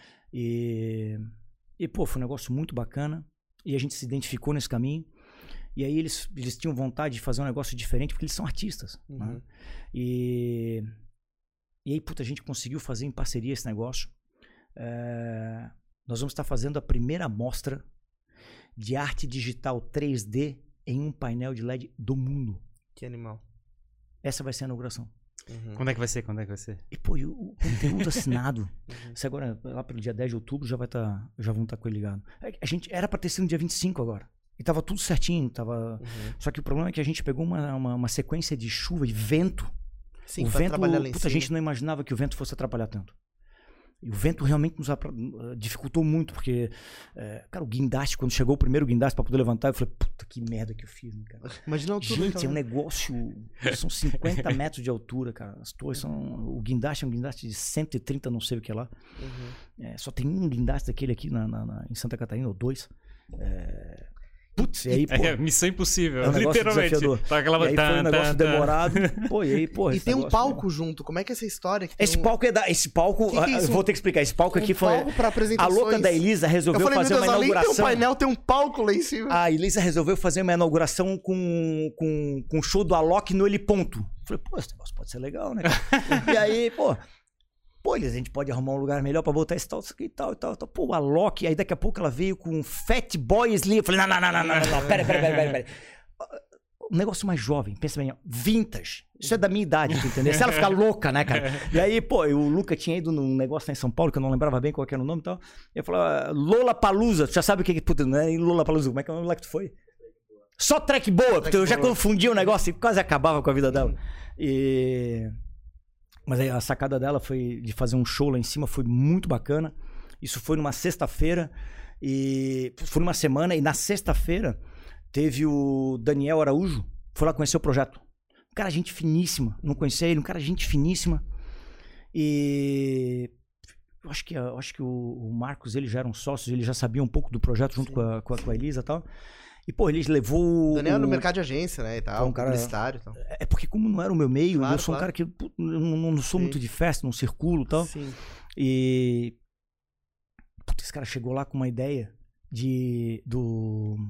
Do David Guetta fazendo a live, a terceira, ele fez três lives beneficentes durante a pandemia, no ele ponto do, eu não sei pronunciar o nome do- daquele hotel bonito lá em, ah? Califa, tudo bem, não sabe inteiro, aquele lá em Dubai. Aham. E aí, puta, quando eu vi, esse aí mesmo. Cara, quando eu vi aquilo, eu falei, meu Deus, a gente vai fazer isso. Isso era uma sexta-feira à tarde. Se ele estiver ouvindo, ele vai confirmar aqui, ó. Ah, Passamos o final de semana pensando tal. Na segunda-feira, peguei a Pamela, ah, quase acabo com a vida dessa criatura. Peguei um projeto direitinho e fomos lá pra Itajaí. Porque se eu ligasse pro, pro, pro engenheiro pra explicar o que, que eu queria, ele ia me matar, né? Sim, imagina. Tava tudo pronto, né, cara? O Não projeto deixar, não deixar pronto. ele fugir. Ele, porra, era- na verdade, é pra, pra- é, tinha, tinha uma estrutura de telha lá em cima e tal. Que a gente ia fazer tudo com placa de LED. É, ainda vai ter a parte de LED no, no- no projeto, porque é um projeto muito bacana, um projeto que utiliza 100% de energia renovável. Isso é animal. Né? aham. É energia própria nossa. Então, puta, não, é, geração hídrica nossa e solar. É, puta, neutralizamos 100% da emissão do carbono. Aqui de Florianópolis, pô, encontramos uma empresa aqui em Floripa, um negócio muito bacana. Quem estiver olhando, é Carbon Free Floripa, um guri bacanérrimo, uma startup muito legal. É, quase acabei com a vida dele também, porque o negócio deles é fazer a, é fazer As ideias malucas do, do. Valtinho Pô, destrói a galera. é fazer o negócio de plantio, tu faz a compensação plantando árvore, o negócio Aham. funciona. Meu, olha só, eu faço o negócio, mas eu te- eh, tu tem que fazer a contagem da, da- da nossa usina. Uma Uhum. usina de 1900, não sei quanto, cara. E a gente comprou em 2014 para repotenciar a usina, né? Então, pô, tinha para poder fazer um negócio qualificado, esse negócio caro, né? Só, faz a contagem daquilo lá. Aí tu vai aprender a fazer esse negócio e aí tu já neutraliza aqui. Aí eu te pago pra tu fazer a neutralização, mas tu tem que fazer a neutralização com o nosso crédito. Uhum. E, pô, eu tenho crédito lá, dá, dá com pau, né? Imagina, não, não gasto, eu gasto, eu produzo energia o dia inteiro naquele negócio, né? Tem um, tem um crédito acumulado lá gigante. é, Uhum. nem sei quantos anos tem que ele conseguiu puxar lá. E, puta, foi um negócio muito bacana pra ele, foi bem legal também, porque ele conseguiu montar um case a partir de geração hídrica também. Imagina. E, e, eu e essa, essa é a ideia do empreendedorismo. Essa é a ideia de empreender. Networking. É, Conhecer as não, pessoas. É você conseguir, é você conseguir despertar nos teus pares a possibilidade de você pensar além do comum. De você conseguir enxergar que você pode participar num todo de uma maneira completamente diferente. Pô, um cara daqui de Floripa desenvolve um negócio bacana lá na CAT. Pô, uma operação que as pessoas têm um certo preconceito porque não entendem o que que é neutralização. O projeto dos caras é bacanérrimo. Mas isso é animal, né, cara? Pegar E, o pô, cara, o cara do, do LED é daqui d- próximo. Pô, um negócio o de fotógrafo é daqui, o Muito cara do, cara do bacana, carbono é daqui. Muito bacana. É animal, né? Então, é, é, porra, é, enfim, aí você vai disseminando isso e você vai contagiando isso, é, uma- é- é um círculo virtuoso fantástico. A, tu a- a ideia no palco é fazer o show e transmitir no LED o que tá rolando ali em cima? Não. Não é isso. Aí fui pra Itajaí naquela segunda-feira, convenci o engenheiro a fazer a redução da altura, refez o projeto inteiro Imagina. e agora cabe em 180 quilos por metro quadrado lá em Uhum. cima. Ah, aí virou um palco aonde a Elisa vai trazer o vintage. Uhum. né, porque o Fat Boy Slim não faz parte do nosso cenário. E- mas de fato, aí, puta, eu fiz um curso com, com o Cauê. é, é, ele, é o, ele é o manager do, do Alok. Aí eu contei a história pra ele. Puta, mas essa criatura ria que se acabava. Ele quer vir conhecer eles. E, e, aí, pô, e na verdade a ativação dele não deu certo só aqui em Floripa, né? Sim, Lembra daquela sim. ativação do laser lá na, na Ponte Ercílio Luz? Sim. Foi um pecado, né? O show Uhum. deles foi magnífico, né? Aham. E, então, o que, que é a ideia? É a gente conseguir desenvolver é, é, projetos ali onde, por exemplo, o, o desafio nas alturas, né? é, são challenges que vão sendo montados. O primeiro deles é o golaço nas alturas. É, o meu sócio André Santos, ele tem, a gente tem um, alguns negócios com jogadores e tal. É, porque me apresentou, ele foi o meu dentista, Gustavo. É, Que tá aqui assistindo a live e já teve aqui, o inclusive. Gustavo na- Nau? Gustavo. Ah, Tá velho, aqui, esse cara aí, eu sou ele falou fã. assim, ele é o cara, história absurda desse cara, te amo, Valtinho.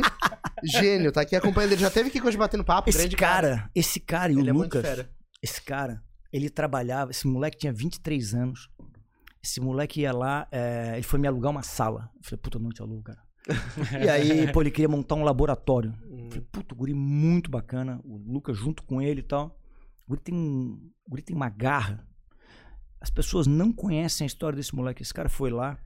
É, puta, eu fui, fui mentorando ele em algumas situações. Tal. Ele alugou uma sala de um terceiro, porque a minha era mais cara. Uhum. Ele no meu andar. Mas eu pedi pra ele alugar, tem que alugar uma mais barata. Ele alugou. Ajudei eles a negociar a parte do. do, do- é fresa. Ele vai me xingar, mas é um negócio que faz as lentes lá. da- é, é um negócio bacana e tal. Caro pra cacete, velho. Aham. E aí, porra, ajudei eles a negociar tudo direitinho. Eles fizeram tudo, cara. Tudo. Eu quero montar uma, uma clínica. Falei, ah, tu tá um retardado, né? velho? Pô. Mas trabalhem. Un- Se tu quer, quer mentorar, fechado. Seis horas da manhã tem que estar aqui. Uhum. Se chegar às seis e cinco, não tem. Uhum. Porque era o horário que eu tinha. Claro, Porque eu não vou largar de trabalhar pra poder mentorar ele. claro. Então ele vai chegar mais cedo, eu chego mais cedo. E não existe uma mentoria de via mão de, um- de mão única. Esse cara me ensinou tudo o que eu comecei a entender de Instagram. Na época esse cara tinha 16 mil seguidores. Hoje ele tem, sei lá, um montão, meio milhão, sei lá quanto é que é. E eu aprendi muito com esse guri. Muito. E foi uma vida de mão dupla muito bacana. Aí ele resolveu fazer uma clínica. Aí pirou Uhum. o cabeção. Ele contou a história É, pra gente a ali história, na, na cara. coisa. Pô, tá é- cara, é uma história empreendedora enorme, assim, gigante, assim, a, aquele, E o guri é bom, hein? Pois é, mas a energia de fazer um negócio assim, é, é é bem, é, não arriscada, mas assim, um, é muito desafiante, assim, de chegar e construir uma coisa que seja Cara, Eu transformadora. que ele tenha falado a verdade aqui pra você. Eu, esse cara, ele trabalhava 24 horas, tá? O, Pra pagar as contas, que era dívida até não parar mais. O, o Valtinho, ele veio aqui. Ele trabalhou feito um cachorro. quase morreram tanto trabalhar. E pagaram tudo. Cara, A única coisa financeira que eu ajudei esses dois moleques foi dar uma carência no aluguel. uhum. E a parte Não. da estruturação do negócio lá, a nossa engenheira ajudava. O resto, eles pagaram tudo. Ele trabalha pra caramba, cara. Eu troquei ideia com ele no Instagram. Não tava veio de graça. papo. Aí ele veio aqui, a gente fez o podcast com ele nove da noite. Ele veio da clínica aqui, fez o podcast e voltou pra clínica. E voltou pra trabalhar. E voltava a trabalhar. A gente ficou aí. assim, não acredito que ele É. saiu daqui pra trabalhar de e, novo. e voltava a trabalhar, isso aí. Ele trabalha. Trabalha feito um louco. O Lucas aguenta ele, porque na verdade se só o Lucas pra aguentar. É, Não, ele é muito fera, cara. Referência mesmo. o cara é um guri muito bacana. E pode observar, nessa conversa toda que a gente tá tendo aqui, são, são, são, são grandes amizades que vão sendo formadas Claro. através do empreendedorismo, tu entende? Sim. Então, é, e você vai montando isso, são pessoas bacanas. É, vão- e, vão e- tem mais, tem mais co- comentários aqui, ó. É, o Alberto, Alberto Filho, falou assim: que dupla, grande abraço, Walter e Rodrigo. Eu aprontei várias coisas com ele lá no, no Majestic. Agora ele tem uma construtora, né? Atua na, na área de, de, de construção civil. Mas ele era o, o meu contato de eventos lá no Majestic. Fiz muita loucura lá de evento com ele. Não, mas na verdade, eu, pô, eu não tenho a construtora, né? Na verdade, eu. eu, eu- Não, não, o, o, o Alberto que comentou. Ele Ah, que tá. comentou, ele comentou. É que na verdade. Ele o Alberto- trabalha na construção civil, né? Sim, o Alberto sim, o Rodrigo, o Sérgio continua, né? Uhum. É, mas o nosso negócio é comprar operações em dificuldade, reestruturá-las e Sim. saí Uhum. Sempre, esse é o nosso negócio. Então, esse projeto, na verdade, o palco ele serve como um, ambiente onde você desenvolve. Nós desenvolvemos uma tese, uma tese Uhum. própria, chamada Influencer as a Channel. É, não é Influencer Channel, isso existe. Uhum. O Influencer as a Channel Uhum. significa pessoas influendo, influenciando através de pessoas. Uhum. Então, todas as imagens, a nossa, o nosso objetivo não é mídia out of home para Florianópolis. Uhum. Todas as atividades que estiverem ocorrendo lá em cima, como esse challenge com eh, eh, do André. eh, o mais legal não vai ser do André, vai ser do Arthur, filho do André, que é bem melhor que o André. Arthur Santos, bem melhor que, bem melhor que o pai. Eh, que vai ser o, o desafio, o Golaço nas Alturas Kids. Vai ter o negócio do skate lá que o Luca tá fazendo, o Battle, não sei das quantas lá. É, todas, essas, todas essas operações são feitas e você vai filmando isso né, é, com drone e com grua, Uhum. porque é ao ar livre. Uhum. Então, todas essas imagens que estão sendo feitas, elas são feitas por nós. É, nós editamos esse making off, nós disponibilizamos para que os influencers possam utilizar, porque o nosso objetivo não é viver do canal. É construir conteúdos e disseminar esses conteúdos via redes sociais, via influencers, onde cada uma dessas imagens desses anunciantes que estejam lá na tela se disseminem pelo mundo afora. Quando você vai fazer um, quando você vai buscar o ROI, o retorno sobre o investimento de marketing de uma mídia out home, você vai buscar isso em cima da capacidade de impacto que tem na região que ela se encontra. Uhum. Então, Florianópolis hoje Nós temos ali, forçando ali para 1,1 milhão de habitantes, 1,2 milhões. Então, no entorno do, do, do 5 quilômetros de entorno ali, giram, circulam 600 mil pessoas por dia. Cara, quem é que tá olhando para esse troço? Ninguém olha. Ninguém olha. Pega o aeroporto de, de Guarulhos. 2019 foi a maior movimentação em aeroporto da América Latina. 43 milhões de pessoas. Gente, a última vez que vocês andaram de, de, de- de avião, não é possível você não. A gente sai do avião e já tá olhando o celular. Sim, Uhum. sim, sim. Então, é contado o impacto às pessoas que estão no entorno. Neste momento, as pessoas que estão nos visualizando, as pessoas que estão nos assistindo, as pessoas que nos assistirem depois, todas as demais pessoas que pegarem recortes dessa entrevista e, e- e- visualizarem nas suas redes sociais, Reels, TikTok, é, como é que é o nome disso? Kau- Kau- Kawaii? Kawaii. Kawaii? Kawaii. É, cara, eu baixei esse negócio faz um, um mês e pouco. Só aparece coisa de mulher pelada ali, velho. Aí, pô, o Luca tem alguma coisa de errado nesse troço, cara. Qual é a tua idade? Qual é o teu perfil? Puta, é verdade, né, cara? O- o- os caras são bons, velho.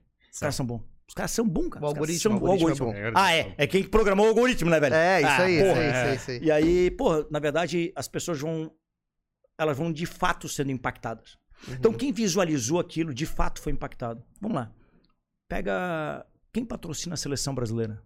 CIMED, Itaú eh, e Vivo. Se foi mais alguém, não, não sei. Tem alguma delas na camisa? Não tem. No momento do jogo, nacional e internacionalmente, pessoas acompanham e assistem de forma indireta essas marcas na, na extrema do campo, na- Uhum. nas placas. Então, eh, essa, é a mesma, essa é a mesma tese que nós montamos. E, e o nosso objetivo é proporcionar a esses, esses anunciantes a possibilidade de você visualizar eh, e impactar através das redes sociais. eh, no meio desses games, dessas atividades, enfim. Existe também esse ambiente para poder fazer. eh, aí sim, é, é, aí é uma parte que a Elisa leva, é a parte de eh, lives, eh, shows, etc. Aí realmente é um negócio, é um negócio que vai ser ainda vai ser um pouco mais construído. Tem um negócio muito bacana que a Gabi começou lá em São Paulo com o mágico Issal. Puta, um cara sensacional, uma- um mágico bacanérrimo. Teve agora aqui no, no Costão do Santinho fazendo um negócio aí, um negócio de moto aí, tá um negócio bem legal. E, pô, o cara se interessou de fazer um, um canal de mágica nesse negócio, tal, pô, muito legal. A ideia daquele ambiente ali, ele, de forma bem simples, foi um celeiro de empreendedorismo. Eu repito lá o começo da nossa conversa. Nós acreditamos profundamente que o empreendedori- o empreendedorismo, mas assim, sem, sem nenhuma sombra de dúvida, ele é capaz de transformar o mundo. E o empreendedorismo não é você ter uma empresa. É você empreender na tua atividade de resolver. O que é empreender? É resolver problema. Uhum. É buscar soluções além da tua capacidade, é você se superar para poder para poder fazer um pouco mais e se diferenciar a partir desse pouco mais. Gerar Por isso, valor. por isso que a gente fala da eh, histórias transformadoras, a gente fala de empreendedorismo e histórias transformadoras. Porque empreendedorismo está muito associado a essa imagem de, como é que é, de chegar e fabricar um CNPJ. E a gente quer evitar isso. Isso é empresário. Exato. Cara, isso é, é- é- é- a iniciativa de empreender, ela não é abrir um CNPJ. Exato. O CNPJ é o meio. Sim. E a iniciativa transformadora que a gente está falando aqui é o fato de você chegar e transformar a sua vida e as- as pessoas em volta de você. Sim. Se, se você transforma isso, você também está empreendendo, mas você não está fazendo CNPJ necessariamente. Perfeitamente. É, Gente, quantas pessoas transformaram a minha vida nos últimos três anos, onde eu aprendi sobre tecnologia, sobre. é, acreditem, toda a estruturação de negócio na área de tecnologia, o modelo de aceleração de uma startup, a capacidade de o- o, estabelecer de uma forma. é, gerar um paralelo entre o valuation de uma empresa tradicional e de uma startup, gente, é a água e o vinho. Acreditem. É... Para muito burro não sirve, hein? é... é um negócio difícil. É um negócio difícil. É um mercado muito diferente. Então, pô, eu fui aprendendo isso. O que eu sei hoje, eu sei por internet. É, e, e, na verdade hoje o conteúdo ele tá disponível, as pessoas Para têm que todo mundo. para todo mundo. Então, É. pô, é, mas quem é que tem vontade de acordar cedo pra fazer? É só se você, você faz. É igual o cara que quer emagrecer. O cara quer emagrecer porque, olha, por saúde. Não, não, não, não, não, não, não, não. Tem que ter alguma coisa a mais. É, se, se for por saúde, é porque o cara tá ferrado. Exato. É, é, eu tinha um objetivo de emagrecer. Meu, meu, tive, meu objetivo de emagrecer era conseguir fazer esporte com esse moleque. Uhum. É verdade ou não é? Pô, Ele tá olhando com a Então, cara. até, até, a, Ele até, na, o olho. até na. Até na. Esse cabeção ele me fez gostar do tal do Wake. Pois é, Puta, falaram isso aqui, ó. Valtinho, conta que você também é atleta de wakeboard. Puta, mentira, o atleta jogo. não. Na verdade, eu fui aprender a fazer esse negócio pra, me- pra, pra fazer bagunça com ele. É. Ele queria fazer esse troço do wake, cara. Pô, aí eu fui Uhum. aprender esse troço do tal do. Eu gostava, eu sempre gostei de esqui. Uhum. E aí, porra. Ah, nessa época eu matava ele a pau, né, cara? E me achava, né? E, Pô, corre atrás. Puta, durante, o, durante a pandemia agora, esse vagabundo não fazia porra nenhuma, tinha meio, meio, saía meia dúzia de amigos e tal, começaram a treinar, eu fiquei pra trás, né, cara? Puta, Sim. agora eu tô correndo, tô correndo atrás, não dou conta, mas agora eles já fazem pirueta e tal. E, é, Mas, porra, a grande. é, Eu malho durante a semana pra gente fazer esporte no final de semana. Uhum. Meu, é por isso. Sim, sim. Não Ó, Por isso. A, a- a Gabriela, a Gabriela comentou aqui que o Valton vai voltar pra trabalhar também, né? Que a gente falou que o Nau veio aqui, fez o podcast, Ah. depois voltou pra trabalhar. Ele Ah, falou volto também. que tu vai voltar pra trabalhar Essa também. Gabriela é a minha sócia. É, exato, tá exato. cobrando a sério. volta. Vai- Volta lá que tem Estamos problema. esperando ele pra terminar o vértice. Porra! Ela. É isso aí. É isso aí. Muito massa, muito, Porra. muito legal, cara. Essa menina, eu sou história. apaixonado. A gente divide o mesmo marido. Porque, é verdade. Porra, é, o cara tem uma paciência de giló, porque pra aguentar a gente, a gente trabalha, uma parceiraça, uma mulher que trabalha feito maluco, uma mulher muito inteligente. E, e a gente compartilha muito essa ideia do empreendedorismo. né? Ah, e, con- e conta esse negócio. vidas. Tem a To Grow, aí tem o painel. O que, que é o que, que O painel é a âncora de um complexo de atividades. Uhum. né? Então tem essa parte de mídia, tem a parte de estúdio, eh, de fotos, etc e tal. Tem o décimo andar que se tornou um habitat de inovação. Aí é, essa, essa operação ela é 100% capitaneada pelo, pelo Marcos, né? Uhum. A To Grow é, é, é é É essa iniciativa do décimo andar que tá falando? Sim, a SPR é sócia, Uhum. né? É, somos sócios a Elisa, o Marcos e a SPR. Uhum. É, eu não atuo na Tigru, quem atua é a Gabi. E, e de fato eu não atuo porque se eu atuar nesse ambiente, conforme a minha expertise, meu jeito de trabalhar, eu quebro a empresa. é fato. Eu pego uma empresa pequena, que ela precisa errar, que ela precisa ter um processo de aprendizado, de desenvolvimento, eu, eu, eu vou, eu vou prejudicá-los. Uhum. É, se o Gustavo estiver vendo aqui, ele vai testemunhar isso. Quando ele fez a opera... quando a gente quando a gente montou certinho ali, eu me senti seguro junto com eles e que aquilo que eles estavam querendo fazer na alocação das salas ia dar certo para formar a clínica e que eles realmente tinham condições de continuar trabalhando para poder fazer o faturamento necessário para pagar isso, porque nenhum dos dois ali é rico. É, pelo contrário, é, eu não quero me equivocar, eu acho que foi no dia, eu acho que foi no dia 12 ou no dia 13 ou dia 14 né, de novembro, a gente fechou o assunto, fechou então tá, fizemos o contrato.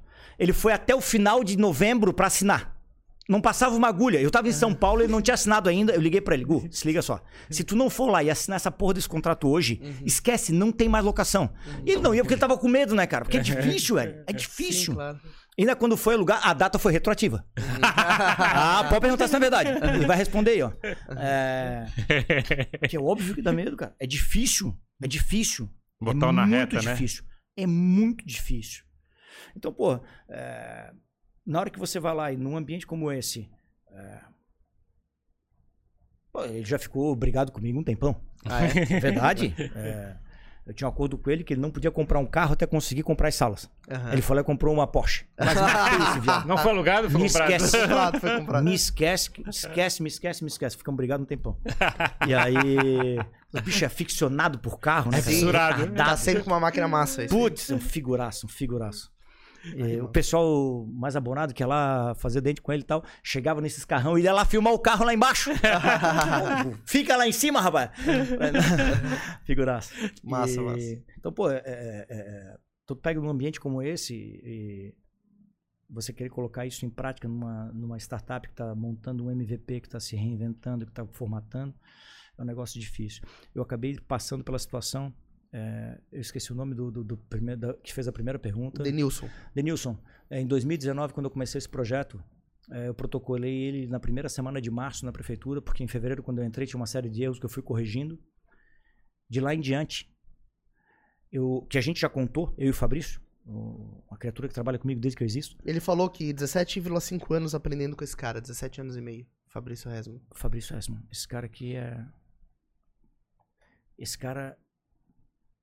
Quando eu fui fazer a apresentação desse negócio, dessa, dessa história, a, a razão pela qual eu não conto essa história em público muitas vezes é porque quase ninguém acredita. Tudo que eu falei está documentado e registrado na junta comercial. Uhum. E esse cara, ele resgatou o meu imposto de renda de 2006. E lá tava 1 milhão 790 mil reais negativo. Eu não falei que era 2,4? Uhum. É que em janeiro nós tivemos a, a- na, na hora que volta ali a- a- as férias do, do- do judiciário e tal, né? no final de janeiro, recebemos uma execução que foi entrada eh, na no primeiro dia de no primeiro dia útil de 2007 e fechou então os 2,490. Uhum. É, de cheque eu nem sabia que tinha, né, velho? Uhum. Então. E aí, porra, é, quando a gente foi, quando a gente vai, quando a gente, quando o Fabrício estava contando agora um tempinho atrás, a gente teve, que a gente conseguiu contar, a gente tem mais de 100 pessoas que foram procuradas. É, gente, eu tenho um patrimônio relativamente bom, cara. É, eu, não- eu fiz propostas de investimento com garantia real, captação, sócio. Tiveram dois sócios, Carlos Sanches e du- duas pessoas que eu procuro, o Carlos Sanches e o Norton Aguiar, é, sobrinho neto do, do Amador Aguiar do Bradesco. Essas duas pessoas eu convidei para ser sócio desse projeto. E olha a minha proposta. Você faz, a- você faz um investimento de 15 a 20% do total, a gente fez, apresentei valores direitinho e tal. E pô, se esse negócio ficar de pé? Não, tu faz o investimento e eu cubro 100% do teu investimento com garantia real até ligar o painel. E os dois me disseram não. Caramba, cara. Ou seja, se o cara, se eu não ligar o painel, se der errado, Uhum. ó, pensa no Norton. O Norton ocupa o painel só com o Bradesco, porra. É? Qual que é o risco que o cara tem? Uhum. E ninguém entrou. Uhum. Ninguém entrou. Ninguém. Ninguém. Acho que se oferecesse de graça, ninguém entrava. Ninguém entrava. Ninguém entrava. Mas- Ninguém mas- entrou. Mas a, gente, acha a gente tem um DNA aqui na nossa região de, é que é, de não desafiar o que, tem, que já existe, assim, o que, tipo, a gente tem uma insegurança de chegar e, é que é, mostrar a cabeça? Será? Não, é muito daqui? Será? O Ferrari, o, o- essa operação é uma operação alta. A gente está falando entre, entre a estrutura que foi executada desde as fundações eh, até a laje, equipamentos, projeto, etc. A gente está falando de investimento de quase 12 pau. Eh, acho até que vai passar. Então, é um negócio grande. E aqui em Florianópolis foram poucas as pessoas que eu abordei, mas nada para ser sócios. Todos eles Uhum. para fazer captações, family office, etc. É, a alavancagem da operação inteirinha foi buscada em São Paulo e um pouco em Curitiba tal, mas é, nenhum fundo bancou, nenhum fundo entrou. Até agora, no final, é, puta, eu tava assim que realmente eu, eu já não tinha mais o que fazer. Eu tinha uma área que eu tinha tentado vender, não estava conseguindo concluir a operação. E aí um family office aqui de Criciúma, que conhece, que viu nosso portfólio e sabe que, que a usina que a gente tem em Braço do Norte, é, e, porra, e meu irmão, meu irmão, meu irmão é meu sócio nesse negócio. E tem um cara, um cara sensacional, um cara de uma credibilidade fantástica. E, pô, é, um- é muito bem falado na região. Então, esse pessoal é um pessoal sério e tal. Eu conheço o irmão dele e tal. E, pô, e os caras aceitaram fazer, a, fazer, o, fazer o financiamento. E acho que a gente pegou uns 5 milhões lá com eles e tal. E a operação foi concluída, a gente conseguiu terminar toda a parte da operação, porque essa operação é uma operação muito pesada, é uma operação de muito curto prazo. O custo Sim. dessa operação é uma operação pesada mesmo. Então, Tem coisa tudo à importada, né? vista e nacionalização, É. tudo metálico, tudo. Então, enfim. Mas tá de pé e vai ligar. Vai! Ah, é claro que aí. vai! É isso claro aí. que vai. É isso aí. Agora Mas na é, o ponto, o ponto que eu tô comentando é o tipo da. Como é que é? Da gente. Tá falando da questão de assumir riscos, né? Sobre de experimentar. E a gente. Será que a gente, o DNA brasileiro, ainda meio conservador de não experimentar coisas muito diferentes? Então, eu- a minha sensação é que o americano talvez seja, tenha mais essa pegada de chegar e experimentar. E se, tudo bem se, se der errado, a gente pelo menos tentou, coisa parecida. A gente. Eu, acho, eu acho que o, o, o ambiente para empreender nos Estados Unidos ele é mais ele é mais ele é mais ele é mais palatável, né? Realmente a Uhum. situação é um pouco mais é, a estrutura que existe no mercado americano, ah, a estruturação financeira para as operações, eu realmente eu concordo com o Dick, é completamente diferente. No Brasil a gente ainda tem uma geração inteira que foi formatada, que é a minha geração, em cima de você ganhar dinheiro em cima da especulação financeira, né? A geração de riqueza a partir do Do, do criação, né? Da criação, de não, não tem criação de dinheiro com dinheiro aplicado no banco. Uhum. qual é o negócio que tu tem com garantia de 12, 15% ao ano, eh, livre de risco? Não tem, cara. Então, pô, tu botava dinheiro no banco até pouco tempo atrás, tu tirava isso e, pô, quem é que vai empreender e assumir risco? Uhum. É, Mas o apetite ao risco, ele, eu acho que é pra todos. O brasileiro tem muito apetite ao risco. Puta, Ferrari, eu acho que o brasileiro é muito. Ele, ele, ele, ele tem uma capacidade de se superar incrível. É, e, e uma das coisas que está acontecendo hoje é que com, a, com as redes sociais, com iniciativas como essa de vocês, é, isso está se disseminando. Percebam que histórias de atores famosos, percebam é, é, grandes personagens do empreendedorismo contando a sua história. O Gustavo é fã daquele. é, Ele falou que seguia bastante conteúdo. É, Quem era? É, Elon Musk. O Elon? Musk? É, Pô, a história desse cara é fabulosa. Sim. Fabulosa. Ele me deu o livro pra ler. É um porra louca, né? A gente fala assim de fala Porra é um louca. porra louca total. Mas é um cara que, porra. É... Criou. Quem é que, quem é que quebra depois de botar 100 bilhões de dólares no, no, no bolso? 100 milhões de dólares no bolso. E, porra, e o cara quebrou, velho. O cara quebrou, empreendendo de novo. E, porra, e não desistiu e nos 45 segundos do tempo conseguiu se levantar, etc. É, pô, até o Gabi que fez, o Gabriel trabalha conosco lá no marketing e tal, pô, fazendo os vídeos pra mim, indo pra São Paulo, montando esses vídeos. Um dia ele mandou, pô, eu tava muito desanimado. É, manda lá uma mensagem pra poder falar do, do. para mandar um vídeo do Elon Musk. Pra me motivar, pra seguir adiante. e tal. E é verdade, foi de onde eu conheci um pouco mais a história do cara. E você vê isso pela internet, pô. Sim. Porque todo mundo só vê onde o cara chegou. Sim. Claro. Ninguém sabe a, A trajetória. E aí é que tá a sacada. Empreender é isso. Sim. É aproveitar a jornada, pô. Sim. Não é o final, né? Não é o final. Não é o final. É, enche o saco, velho. É o perrengue do Acredita, vértice, é o perrengue do dinheiro vértice. não é a solução. Tem um negócio que o dinheiro compra. Isso eu concordo. Liberdade. Você escolhe. O dinheiro te dá essa flexibilidade. Mesmo assim é limitado. Mas o dinheiro compra a liberdade. Te dá o poder de escolha. No mais, o dinheiro é o meio. Né? É, porra, o dinheiro é o combustível que, que, que, que alimenta o carro. O carro não é. Você não compra um carro para abastecer. Você compra um carro para utilizar. Sim, exato. Não é? Então, porra, o dinheiro é o meio. Então, é evidente, pô, você pode se, né, você pode se permitir uma visão um pouco mais, né, um pouco mais, é, um pouco mais abastada do que a maioria. Você pode é, desfrutar de alguns privilégios, é fato. Mas transformar isso na razão de você empreender, eu acho que é meio difícil de você dar certo, né? É, exato. É que, na verdade, o cara tem que ter muita resiliência pra tomar água na cara. É e tem que difícil ter um pra cacete, muito forte. É muito difícil. Sim. É muito difícil, cara. É muito difícil. É muito difícil. E esse lado da. como é que é, do- Tá falando da questão da comunicação. É a primeira vez que tá fazendo isso de forma pública aqui no nosso podcast e tudo. Uhum. É, não, t- como é que é? eu olhei o Instagram ali. O Instagram, tem nada. Quase não tem nada. Não, como é que é fechado? Acho que tá inclusive. Também. E a. Como é que é? A gente procurou no Google, tem poucas imagens. É, Só da Elisa. A Elisa que botava. Eu ia no, no lead, ela batia foto lá e ela fazia a publicação do, do pessoal.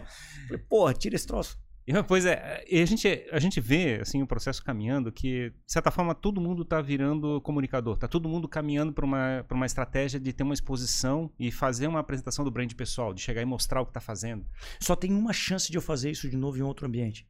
É pra falar do empreendedorismo e falar de histórias como as que a gente tá construindo aqui. Se não for sobre isso, não me Uhum. interessa.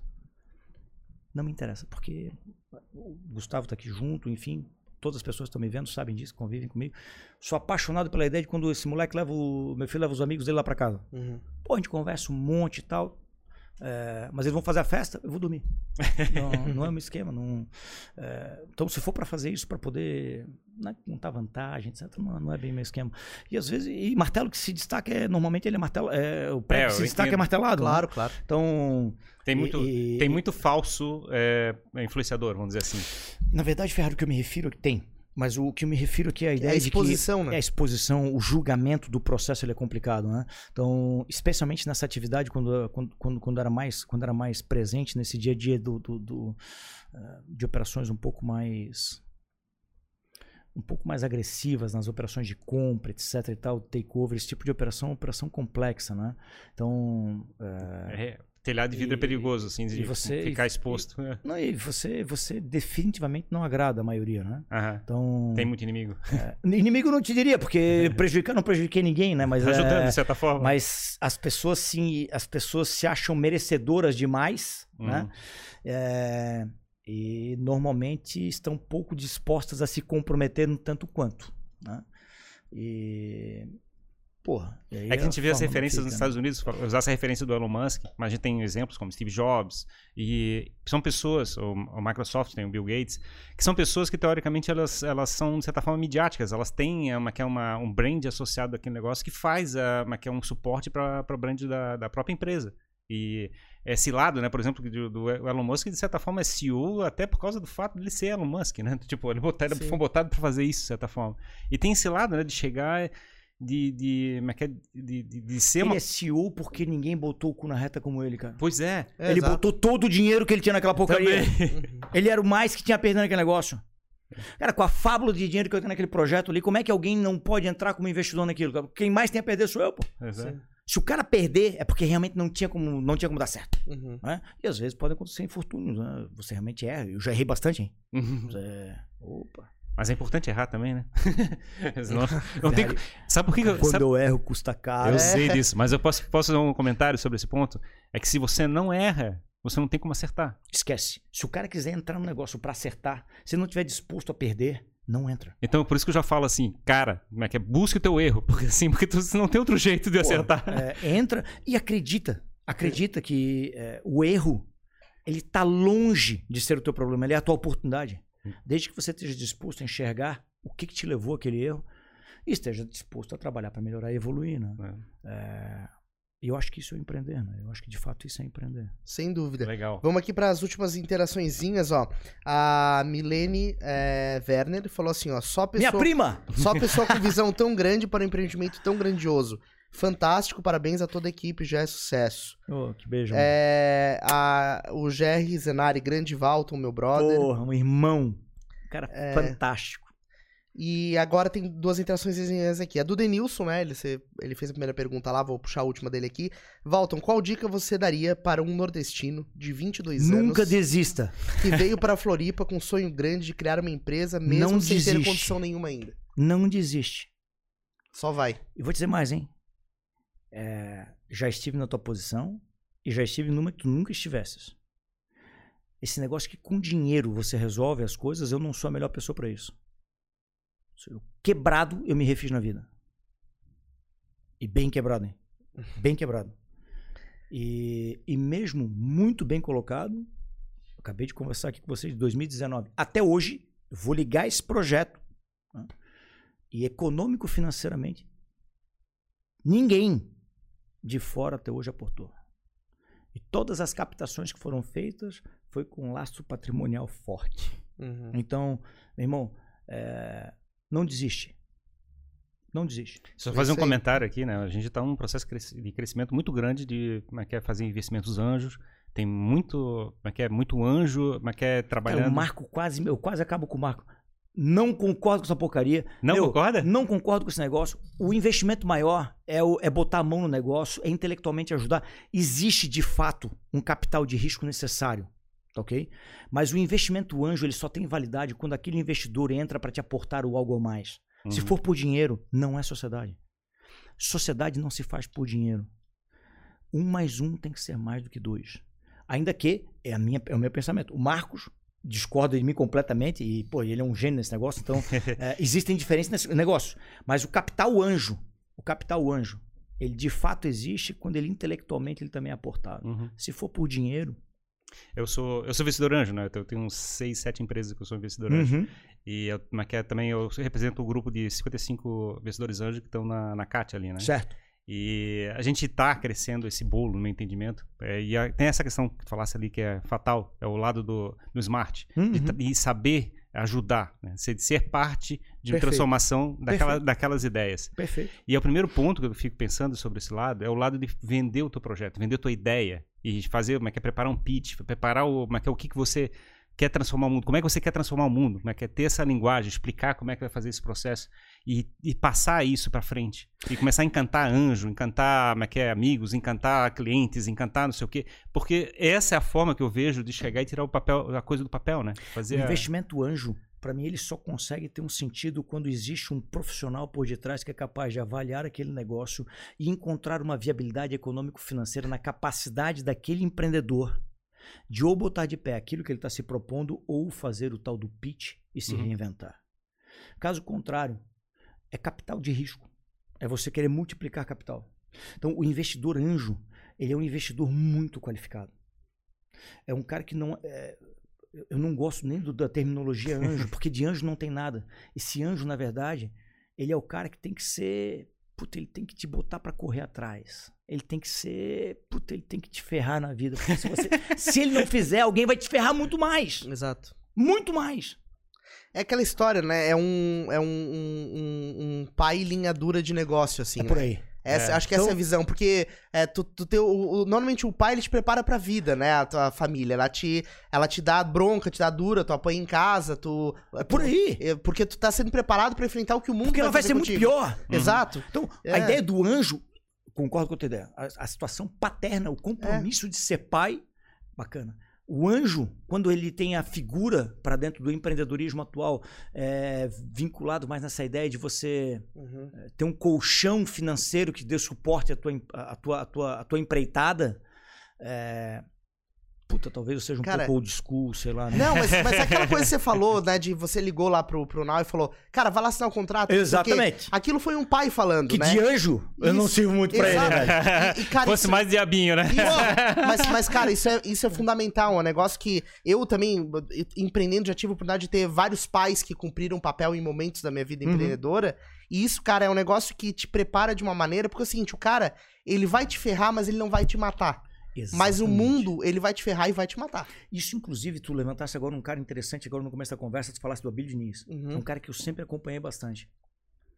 E, e o Abílio, ah, no final da, da, da, da, posição dele ali com o Cassino, ele fez, uma, ele fez um movimento ah, complicado. Uhum. E ele encontrou do outro lado da mesa um cara muito bom e preparado, tanto quanto ele. Uhum. E eu me identifico muito, em muitos momentos, com aquele comportamento dele. O- ele deu uma arriscada gigantesca Uhum. né? na hora que ele tentou refazer a estruturação do acordo que ele tinha com o Cassino. E. Então, pô, às vezes você consegue enxergar isso até em pessoas no teu entorno que você pode eventualmente perceber que, olha, puta, esse aqui é um comportamento destrutivo que eu tenho. Claro. Quem reestruturou, eh, quem recolocou a operação nos trilhos eh, foi a filha dele, a primogênita, né? Eh, que inclusive encontrou um, tinha um- ela era muito próxima de um, de um professor na Universidade de Harvard que desenvolveu aquela tese eh, negociação ganha-ganha. Não lembro o nome do cara. E que negociação ganha-ganha não existe, né? Se tem a negociação, alguém tá perdendo alguma coisa, não Sim. tem, velho? Uhum. Então, porra, mas tudo bem. E esse cara conseguiu reestruturar a operação, eh, saiu, conseguiram concluir. Então, pô, quando eu olho estu- uma, uma- uma situação do Abílio, uma das coisas que eu mais penso são os pontos de impulso que ele tem e que eu também tenho. Exato. Né? Os, os momentos em que você está sendo prepotente, os momentos em que você está cego, eh, os momentos em que você está. Agressividade. Agressividade. É que, Ah, cara, empreender, ela, é, tu tem que botar energia no negócio. Então, só que tu tem que direcionar a tua agressividade. Exatamente. Tu não vai sair E- atirando pra todo E quanto é lado. saber que você faz merda. Exato. né? Então, pô, é, botar o rabo entre as pernas e ficar, olha, pensa um pouquinho mais, etc. E, tal. E eu acho que isso é empreender, né? Essa, é- essa é a beleza do negócio, né? Sim. Enfim. Exato, e esse treinamento é importante. Muito, muito massa. É bom, é, Valtinho, né? Agora, galera. Valtinho. É, é, Valtinho. Obrigado pela tua Pô, presença aqui. Muito massa, com certeza tá entre os melhores papos que a gente fez aqui no Pô, Jogando pra Plateia. É muito legal a gente poder compartilhar com o pessoal que nos acompanha isso, né? As pessoas precisam ter mais noção sobre o quão profundo é, é, estar à frente de uma iniciativa empreendedora, É tudo que você precisa saber manejar, é, ter, ter comportamentos que vão te fazer é, ganhar o jogo, né? E É. saber. Eu tenho um comentário que a gente, a gente tem que buscar mentores, né? Os mentores É. não precisam necessariamente é, presencial. Você pode ter um mentor que é simplesmente alguém que você viu no YouTube, Hum, ou pode ser um, um livro que escritor, você leu, um- pode ser um Sim. escritor, pode ser até uma pessoa morta que está lendo o livro dele. Exatamente. Eles são todos mentores. Puta, eu E- concordo com você. E aí eu acho que o elemento é, é esse negócio, é você chegar e se espelhar nessa pessoa e verificar o que, que ele faria. Mas que eu posso ser igual a ele. Eu- a experiência que ele passou foi, foi legal, deu para fazer a transformação que estava querendo buscar. Bacana. Eu acho legal esse lado da gente chegar e contar essas histórias exatamente para transformar a, a vida das pessoas que também consomem esse conteúdo, né? E enxergar que todos, todos desfrutam das mesmas dificuldades, dos mesmos desafios, as situações são difíceis. É, porque às vezes quando a gente vê alguém que chegou um pouco mais adiante, puta, se eu tivesse lá eu faria. Não, não, não, não, não, não, não, não, não, não, não. Exato, cara. E, e tem um outro negócio dessa história de ter mentores, que são o que eu falei que, que eu chamei de pais, né? De certa maneira, é você somar comportamentos que você acha que são importantes pra tua vida. Perfeito. Pega o comportamento de um, de outro, É achar, os cria, dois- achar os mentores, cria- o grupo de mentores. cria Sim. tua receita de comportamento. Cara, isso Enxergar é aquilo que você fantástico. pode melhorar ver aquilo que você pode se abster um pouco. né?